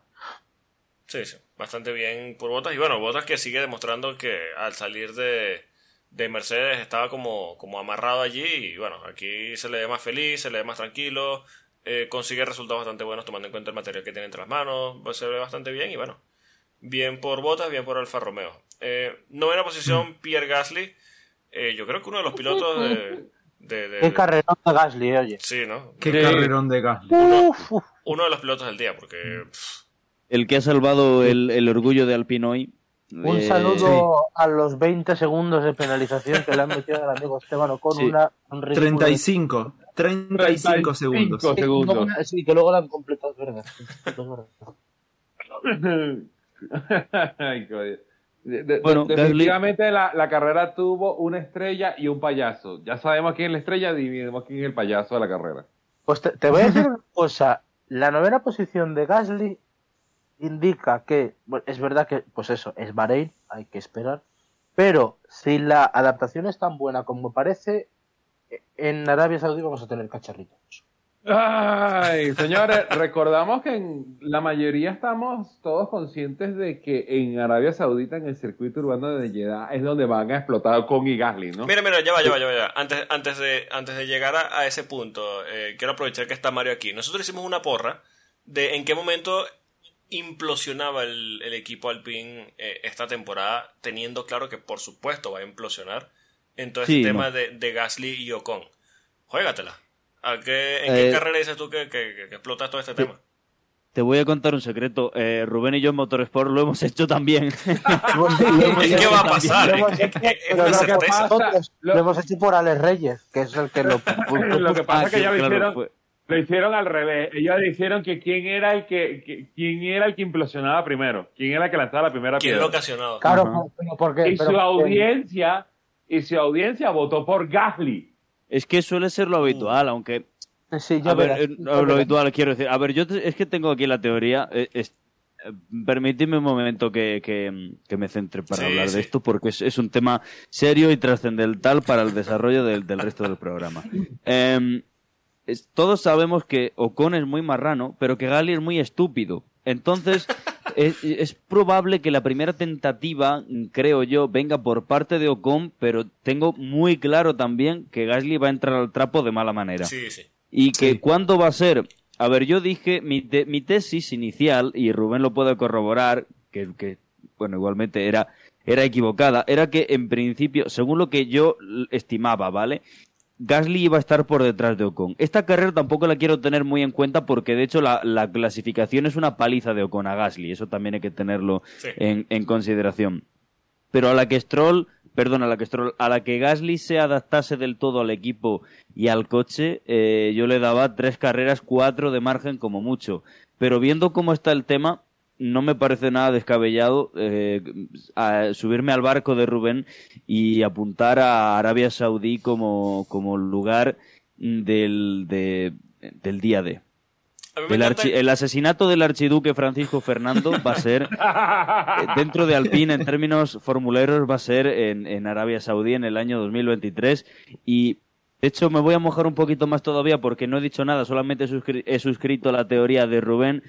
Creo que el que lo va a iniciar va a ser Ocon, no Gasly. No, pero Ah, en contra de lo que piensa mi audiencia. que viene una cerradita en la recta de otra Sí, más. Muy sí. sana, muy sana. de Sí. si se encuentran. sana. Lo que pasa es que tienen que enfrentar, eh, que tienen que eh, encontrarse porque, porque ah, como le han hecho la carrera hoy a Ocon es imposible. También digo fue antes el huevo o la gallina porque hacer el ridículo al pin, pero Ocon también, cuidado, eh. Cuidado corriendo en el pit lane Sí, también. sí, por favor. Eh. Creo que, creo que perdón, la- la- corriendo la en el pit lane fue 80.1 kilómetros por hora, convengamos. Bueno, Bueno. pero hay que frenar. Sí, Ah, obvio. sí, es- da- que da igual, son 100 euros 50 por pronto pago. A mí me pilló un radar oculto, yo iba a 68 en una zona de 50 y me cayeron también 100 euros. No pasa nada, se paga. Ya le digo yo que, por muy fastidiado que vaya el presupuesto, que es uno de los motivos por los que echaron a Fernando Alonso, vamos, eh, como periodista y como conductor os aseguro que 100 euros se pagan. Es grave, es grave porque los 5 segundos te penalizan bastante. Sí. O sea, lo- que te lo claven ahí después de, después de pasarte por 80 con 1, bueno, vale. Pero igualmente, o sea, lo de Alpine, de no saber contar, cuidado, ¿eh? Sí, sí, tremendo. Bueno, es que son de letras, pero no pasa nada, nosotros también nos pasa. Pero ya No. fijan de letras, es que han tocado el coche antes. O sea, Ya, pero, a y ver, segundo dos están tocando el alerón delantero. Yo por echarle, por echarle un, un, un cable hay dos atenuantes. El primero es que son franceses y el segundo es que pasan las mejores familias. Ya está, no pasa nada. No, no. Esto, o sea, un saludo, a- un saludo a Omar Safnauer que seguramente que hoy está muy contento con Ocon en vez de con Fer. Mm, seguramente. Bueno, pero da igual, porque Ocon y Gasly en sus propias palabras le dan más cosas. Sea, o- a Gasly, ten cuidado porque aportaba la experiencia y la velocidad, pero siendo joven. Eso lo ha dicho él. Hombre, Ah, con, los ahora, años, con, los años, con los años que lleva, podrá- Mm, Hombre, no me jodas, pero eh, a- ahora pues bueno, a, a tragar, que se lo coma con patata. Yo estoy muy contento, te lo digo de verdad, estoy muy ¿No eres contento. consciente de, que le tenemos que agradecer el podio de Fernando a? Ujú, Sí, yo creo que Fernando en realidad, no sé si os habéis ¿eh? fijado en un detalle del podio, pero cuando ha subido ha ofrecido el trofeo a alguien y yo creo que no era Aston Martin, era Alpine, estaba apuntando al garaje de Alpine, les ha dicho, chavales, gracias por quitarme de encima este yugo, el yugo de la, de la incompetencia. Porque ahora me podía ir a un sitio en el que estoy más a gusto y además tengo material. Bueno, de hecho, luego a los Sí. compañeros de Dazón ha dado unas declaraciones que Rubén se ha puesto a saltar. Estábamos en mi casa, se ha puesto a saltar y ha dicho que la diferencia entre Alpine y Aston Martin es que en Aston Martin tienen ganas de ganar. Sí, sí, por Cosa, favor. cosa, cosa que, cosa que es cierta. Sí. porque todos Completamente cierto. Eso es, todos recordamos lo, ah, las 100 carreras de Alpine. Bueno, Aston Martin en un año lo ha solventado. Sí. Aparte de las 100 carreras de Alpine, no sé si se acuerdan que hace, ¿qué fue? Hace dos o tres capítulos del podcast yo les dije, ¿ustedes creen que Alpine alguna vez podría llegar a ganar el Mundial? Ah, y la conclusión fue, claramente no. ¿Y por qué? Es una, es una cuestión de mentalidad. No Sí. tienen la mentalidad de ganar y no van a ganar porque no tienen la mentalidad para hacerlo. Aparte- Si fueran un equipo como, no sé, Aston Martin, que tienen la mentalidad, como McLaren, que bueno, más Bueno. o menos, pero... eh, podrían, tranquilamente. Ahora, vamos a entrar en el terreno de que a veces nos gusta mucho de- del... ¿Qué pasaría si? Imagínate que Mm. Fernando Alonso hubiese seguido en Alpine y le hacen lo que le pasó a Ocon a Fernando Alonso. Te gusta, te, ¿cómo te gusta meter el dedito? La Ay, pero, rajada... pero, ¿y, qué, y, qué bien, ¿y qué bien nos lo pasamos? Sí, Sí, bueno, Me Sí. hierve la sangre de tan solo pensar eso. Nos Ya lo estoy enojadísimo con Alpine y ni siquiera pasó, es un hipotético. Imagínate la raja... Primero la, la ¿Sabes- rajada que mete ¿Sabes Alonso. por qué te molesta? Te molesta porque sabemos qué pasaría. Sí, No, claro. claro, y, que, claro, es más, claro. y que Ocon saldría a decir y le gané en la pista. ¿Vieron cómo le gané en pista? Claro, claro. La, la historia juzgará esa clasificación general del año pasado. Yo debo Pero, decir que con todo el tema de, bueno, sé que estamos hablando de, de Gasly y nos fuimos por el tema del Alpine. Yo, eh, bueno, ya se lo, lo- lo he hecho con ellos para que lo sepa la audiencia. Yo lloré de la risa con todo el tema de, de Ocon eh, durante la carrera era un tema de que no se quitaba un cartel poniendo una sanción y cuando ya estaba saliendo el otro.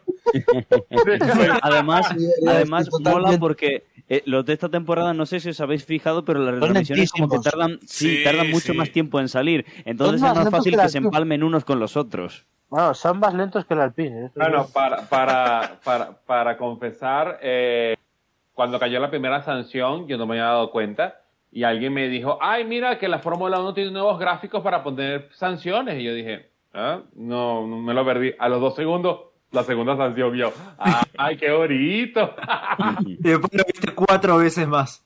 Y como que, Nosotros po, po, po, ha llegado, ha llegado un momento en el directo que no sabíamos a qué sanción exactamente se estaba refiriendo. Quiero decir, ¿nos lo estarán mostrando otra vez? ¿Habrá salido ya la anterior que nosotros ya sabíamos la que era, pero en Ay, realización todavía no se mostraba? ¿O será otra nueva? Y cada Lo vez que peor- se- que se- eh, lo celebrábamos como si fuera el gol de Iniesta. Lo peor es que lo han hecho, lo peor es que lo han hecho escalonado. O sea, Sí, han sí. Sí, sí, 10 sí. segundos y luego han vuelto a meter la, la de 5. Sí. o sea, porque encima es 5, 10, 5. No sé, esto es muy raro. Eh, pero bueno, que escúchame, que se lo han ganado ya. No, y lo mejor del caso es que después sale el Team Radio con diciendo, pero si yo tengo toda la vida haciendo esto. Ah, pues mira. Sí, sí, claro, Ah. claro. Ah, toma. Bueno, Ya está. vamos a poner retrospectivamente Sí. 150 segundos de penalización. Si en ese Ahora, momento los te, comisarios... te digo una cosa. A- aún así, es mejor la carrera de Ocon que la de Lando Norris. Bueno, Eh, sí, ciertamente. Ya vamos a llegar, ya vamos a llegar. Cuatro paradas, ¿eh? Y con y Seis poniendo- paradas. Seis paradas. paradas. Seis paradas y con medios. Con medios, Sí, ¿eh? Eh, El único- ¿cómo es? En, en McLaren decidieron, vamos a probar todos los neumáticos contigo a ver qué tal. A ver, ¿qué, qué, qué más nos queda nuevo? Vamos, ¿qué más nos queda nuevo? no sé si recordarán... Mira, Hay tengo, que aquí- quemar todo lo que está nuevo. Todo lo La- que tiene sticker, tengo- quémalo. tengo el desglose aquí. A ver si alguien lo entiende. Salió con blandos nuevos. Paró en la 10. Puso duros, ¿vale? Ujú. Eh, paró en la 17 para quitar los duros.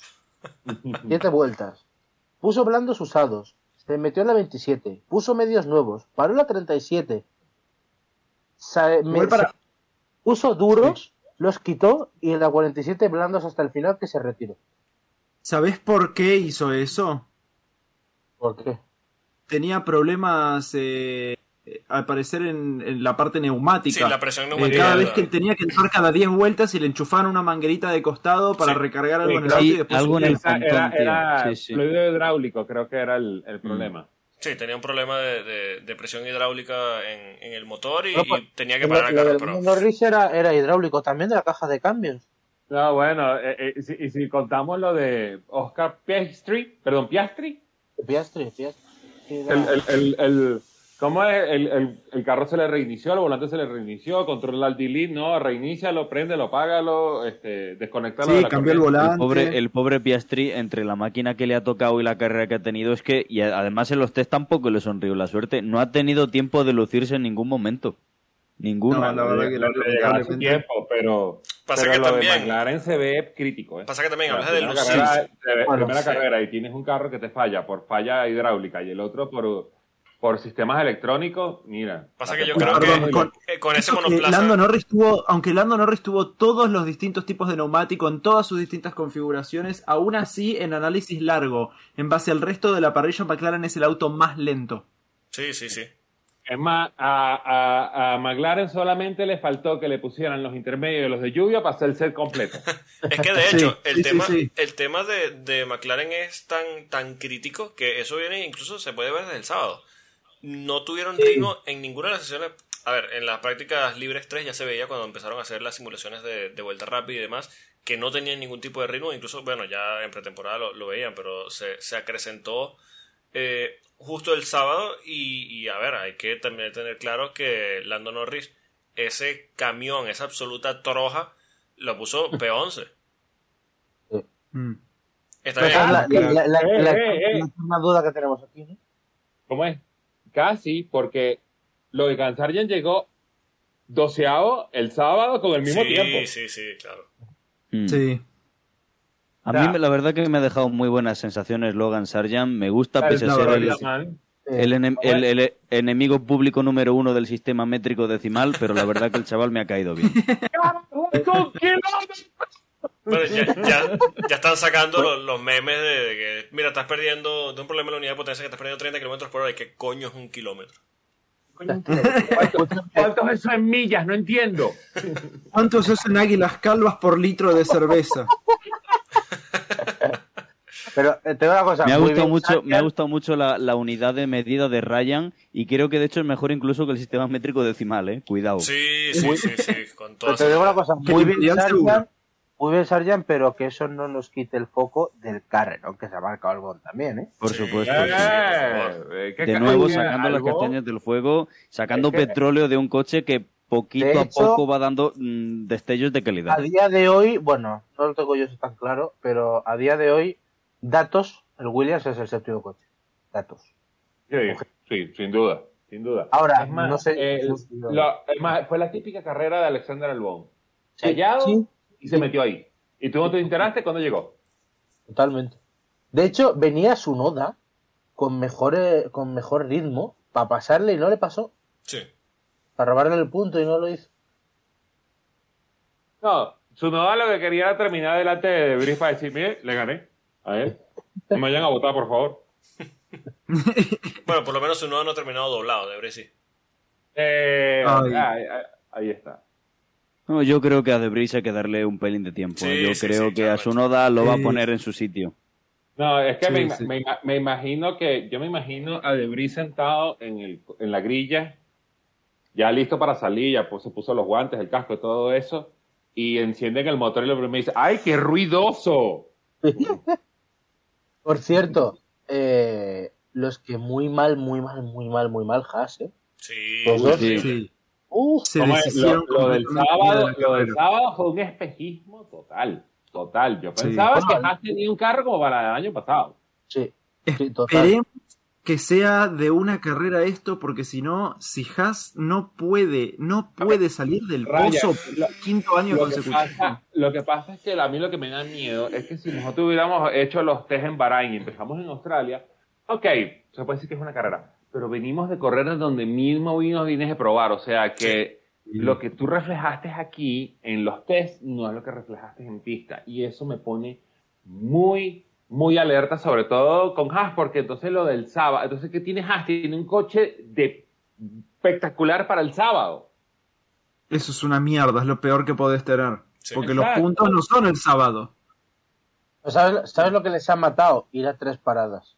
Si hubieran ido a dos, hubieran estado donde estaban el sábado, donde tendría que haber estado Magnussen, que se pegó una hostia tremenda en clasificación, eh, quedándose ahí, Hulkenberg quedando delante, pero el problema fueron, han sido las tres paradas, porque Pero fue por Eh, degradación que tuvieron que parar tres veces. no lo sé exactamente, pero, pero es verdad que el duro, por ejemplo, a Hulkenberg le dura 15 vueltas el primero y 14 en el segundo, Sí. y Magnus en el primero le dura 15 vueltas y el segundo 14.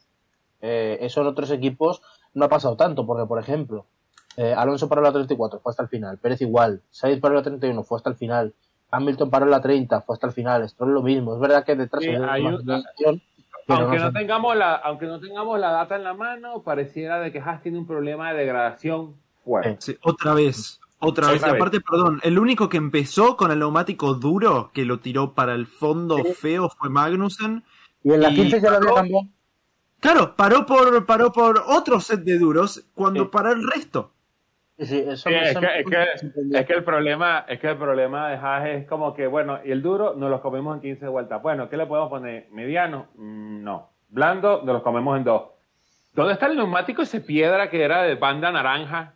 ¿alguien tiene uno por ahí? Pero escúchame, es que el- eh, a Magnussen le ha durado más el blando último con el que acabó la carrera que el duro. O sea, él paró en la vuelta 40, llegó hasta la 56 con el blando y, la- y los duros le duraron 15 como máximo. Es, es tremendo eso, la verdad. Onda, tienen que arreglar esto ya, porque si no, otra temporada. ¿Cuántas temporadas ya tiraron a la basura? Todas. Lo sí, lo peligroso está. Lo Desde el peligroso es- 2018 todas. Por, por falta de por falta de adaptación en la segunda mitad de temporada, todas. Y por, por problemas como estos, sí, desde el 18 ya estaban. Hay, hay que decir que Jim Haas tampoco es el tipo más paciente del mundo. Yo creo que, de hecho, ha demostrado mucha paciencia con lo que es este proyecto de Fórmula 1. Pero, ok, hay que estar claros que hubo una inversión bastante grande eh, inicial en el momento en que entra el equipo en, en la Fórmula 1, pero no veo yo con estos resultados a Jim Haas en 2-3 años en la Fórmula 1 todavía. Bueno, Michael está esperando. Entonces. Eh, como Exactamente. Michael está ahí sentado todos los días, le mando un mensaje. Hola, Hola, Jim, ¿me, va- me vas a vender, ¿me vas a vender el equipo? ¿Qué tal has dormido? Pues hoy, hoy te aseguro que no se lo va a mandar después de lo que le pasó en San Petersburgo. No, no, no, hoy no, hoy no. No, no, today. no. No. Hoy no, mañana te lo mando. Manda. Ay, por Pero bueno, yo creo que, que poco más nos deja esta carrera, ¿no? Eh, más allá de... Nada. bueno, de que ya tenemos montado encima Jeddah otra vez. O sea, ya no hemos terminado la primera, ya la segunda viene como que, Mm. hey, hola. Aquí Dos estoy. semanas, dos semanas para que vuelva el primo con antecedentes de Sochi. Sí. ¿Cómo es? El, el- el primo de Sochi que, que, que le gusta demasiado el vodka. Pues, sí. Sí, bueno, y No ya... para un nuevo abandono de Ferrari, ¿no tenéis ganas? Uh, sí, por supuesto, siempre. Sí. Yo lo, lo dije antes de empezar la temporada, estoy completamente listo para estar nuevamente decepcionado y bueno, no, no, no me decepcionaron en lo que seguramente iba a estar decepcionado, así que bueno. El truco, el truco Pero es bueno con es que no Ferrari, el truco es ir sin expectativas. Pero lo bueno es que no te han dado, o sea, tú este año no te has ilusionado porque no te han dado opciones tampoco. Claro, claro, claro. De, de uno un masazo de entrada, por lo menos la temporada pasada jugaron con mis sentimientos y ganaron la primera y tal, pero Y que no, no han hecho nada en la pretemporada tampoco. ya. Ya sabías a lo que ibas hoy, más o menos. Eh, por cierto, todavía tiene la foto montada en el Twitter de Estoy listo. No sé de qué hablas, no tengo Twitter. Ah, no. Pues, déjame pasar por tu, por tu Twitter a ver qué veo. Ah, mira, sí, chico, aquí está la foto que dice Estoy listo. No, no, no. no. ¿sabes, esa camisa de Ferrari, chico. sa- ¿Sabes qué es lo peor? Que el tweet no dice estoy listo, dice elijo creer. Exacto, Exacto, eso. Eso es peor Es todavía. peor. ¿Sabes peor. Lo, Mm. peor es que te- nos hemos comprado la camiseta de Ferrari aquí, el señor Polo y yo, y no la vamos a poder lucir. No, no, no. Bueno, yo, yo me he comprado la de McLaren, creo que estoy más jodido que tú, ¿eh? Coño. Nada más. Uy, no. Yo tengo la de McLaren. Peor. que McLaren en Imola está cerca de Ferrari. No, cerca de Ferrari. Ese día saldré a la calle solamente, solamente con la camiseta de McLaren, sin nada más. De hecho, de hecho, por el, por, por la, por cómo es el circuito, ahora mismo tiene más opciones de ganar en Imola Fernando Alonso que Charles Leclerc. Uy. Uf. Sí. ¿Qué- Ahora, igual, Mario, llega a pasar eso y por favor ponete medias, no te me resfríes. ¿Cómo, cómo? Que te pongas medias, la remera y medias, por favor. Ah, no, no, no, no, yo, yo, sal- no, yo salgo al, al natural, como, como Dios me trajo al mundo. Solamente que con la Sí, pero- camiseta de McLaren. Claro, claro, pero ponete medias así no te resfrías. No, a mí me da igual resfriarme. Yo si es por Zap Brown, a la muerte. No me da igual. Mira, yo soy soldado de Zap Brown, el único dictador al que apoyo y apoyaré en mi vida, y de, y de Porsche. Todo lo demás, hoy de Fernando Alonso, porque bueno, en fin, se lo ha ganado. Porque pero. No te aceptamos, no te aceptamos. Igual, Mario, tené, tené mucho cuidado con lo que acabas de decir, porque dijiste cerca de Ferrari. Andás a ver qué tan mal puede estar Ferrari como para acercarse a McLaren en vez de que Ah. sea al revés. a mí me da igual que a. Ferrari le vaya mal. Yo quiero que Fer- o sea, que McLaren se acerque a ellos. Es que vamos a ver aquí, no, no sé, no- parece que el que le gusta la Fórmula 1 tiene que ser ferrarista por antonomasia. Y yo creo que precisamente el que le gusta la Fórmula 1 no le tiene que gustar Ferrari. Pero ya también te lo por salud Polo, mental. Cierra el micro, cierra, por- Polo, cierra el micro. Ya ya está, ya hemos aguantado. bastante. Bueno, ya he venido a dinamitar el programa desde dentro. Muchas gracias, Polo. Ha sido un placer. Eh, hubiera sido muy divertido seguir con la Matrix y que hubiera gente tranquilo. que, se pensara que somos la misma persona, pero bueno, en fin. Ya, ya va, espérate que el señor Polo lo despide y después puedes decir eso. Ah, no, no, no, si no estaba, no estaba despidiéndome. Yo era por si me cerraban el micro. Tranqui- tranquilos, tranquilos, y vamos a despedirnos ya. A, a ver, Vale, a ver, a ver, ¿dó- ¿dónde que se apaga el micro, Kiki? Tranquilo, tranquilo, que esto es una democracia, mentira. Cállate, ta- no, tú, tú no mires el micro, Reyes, que la última vez que miraste el micro. La primera Ya, vez que coincidimos sí, y probablemente sea la última. Hubo problemas graves. Hubo problemas graves cuando Reyes se, se- se quiso controlar el micro aquí, pero bueno. Hizo un Ferrari, hizo, hizo un Iñaki. Sí, hizo hizo una yaquiña. hice la, la, la iñaquiña. Pero bueno, yo creo que, que de, de eh, Bahrein nos queda ya nada que comentar, salvo que, bueno, ya teníamos la duda de quizá dónde podía estar cada quien. Yo creo que ya lo tenemos bastante claro dónde está cada quien. Eh, me parece que aunque el pelotón probablemente esté más cerca de lo que estaba eh, la temporada pasada, eh, la distancia con los líderes está más marcada que nunca. Eh, los campeonatos están decididos y bueno, poco más.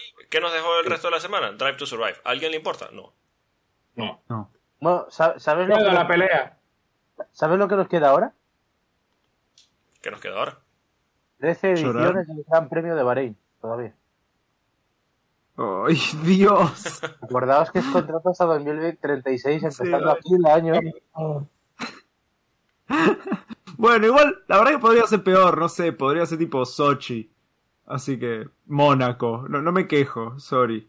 Sí. Fernando Alonso, Fernando Alonso buscando el título del Gran Premio de Bahrein 2034. Este es mi año. Lo reveo. Ojo, ojo, ojo. Buscando la 33. No, no, no. La 33 queda atrás este año ya. No, no, el Mundial número 33. Eso Coño. es, eso es, claro. coño. Ahí está. Ahora, la, la pregunta seria ya para, para cerrar antes de despedirnos. ¿La 33 llega este año? Honestamente, honestamente. No digo por fanatismo y tal, objetivamente. ¿Lo ven? Sí, sí llega, sí llega. sí llega. Llega, llega, Sí, llega. Sí, yo Ayer. creo que sí. Tendría que ser una carrera muy rara, pero. No, tampoco ser. tanto, ¿eh? Tampoco tanto. Depende de cómo se evolucione. Tiene que haber un. Sí, tiene que haber un quilombo con, con Max Verstappen adelante. Si hay un quilombo con Max Verstappen adelante, yo creo que llega. Una Bueno, carrera en- con mucha en, agua. En, en Jeddah a lo mejor se estrella. Mm. Es tradición. Mm. ¿O lo Bueno, estrella? el año pasado ganó, el año pasado ganó, verdad. Sí. Lo pensamos. Pero bueno, Bakú, por ejemplo, Bakú le debería ir bien al, España. a los Martin. Turquía. El señor Reyes tiene... Cuando, cuando- cuando volvamos a correr en Turquía, a lo mejor Qatar. ¿verdad?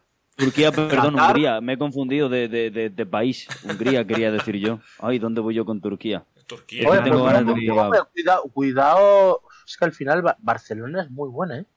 Ay, parece que uno es el que está loco. Mira, No, yo... yo, El único que conoce el circuito sin la chicane, ¿quién es? Ah, bueno. El nano. Fernando. Alonso. El, el último ganador de Barcelona sin chicane es el Nano. Ahí está. La profecía. Se viene. Se viene. Una pena que Verstappen tenga pensado ganar por 17 segundos. Qué Bueno, lástima. Bueno, shh, basta, basta. Da igual, déjalo, Rubén, déjalo. Ya Déjanos soñar, déjanos soñar. Oh, no, anyway, ¿no? Anyway. Anyway. Pueden seguir al señor Mario Arroyo en arroba arroyo underscroll F1, al señor Reyes lo pueden seguir en arroba a Reyes Motors, al señor Carballo lo pueden seguir en arroba Rubén underscroll DXT y al señor Ryan lo pueden seguir en arroba Ryan F1. Esto parece las páginas amarillas.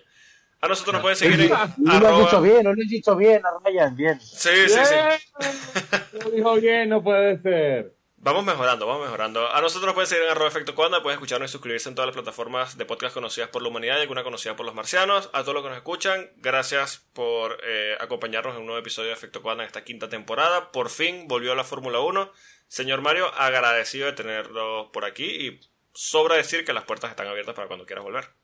Agradecido yo de, de- de estar aquí con vosotros y pues bueno, otro día me, me volveré a pasar por aquí más pronto que tarde a ver si puedo también coincidir con don Esteban García, que tengo muchas ganas de hablar Sí, con él. por favor. Y pues y, y contigo también, por favor. Madre mía, ya era hora, Apolo. sí, Pero bueno, sí, sí. un placer, ¿eh? de verdad, un placer. Encantado, me lo he pasado muy bien, me encanta venir por aquí. Gracias, Mario, por venir. Yo. Ah, quiero mandarle un saludo a Luis José. Porque como ha empezado ya la porra Sí, otra vez Fantasy, sí. pues un saludo a Luis José, ¿vale? Ya está. A Luis José y a Esteban, por supuesto, que oye, lo, lo mencionamos y no lo saludamos. Un saludo a Esteban, que seguramente nos está escuchando, fiel eh, escucha del, del podcast. Y bueno, te esperamos pronto por aquí para que compartas con nosotros. Vendrá pronto, vendrá. Sí, sí, sí. episodios estén pendientes. Bueno, señores, nos escuchamos la próxima semana con la previa del Gran Premio de los Misiles. Gran Premio de Jeddah. Es verdad. Oh. ¿Los, los misiles, ¿Los misiles los traen los rebeldes yemení o, o los trae... Ese podcast avisamos de que es probable que salga unos días tarde porque se va a tener que grabar a 25 metros bajo tierra. No hay mucha cosa ahí. Ese, epi- ese episodio va a estar explosivo. Nos escuchamos la próxima semana. Adiós. Adiós. Adiós. Y viva el nano. ¡Adiós, Andrés!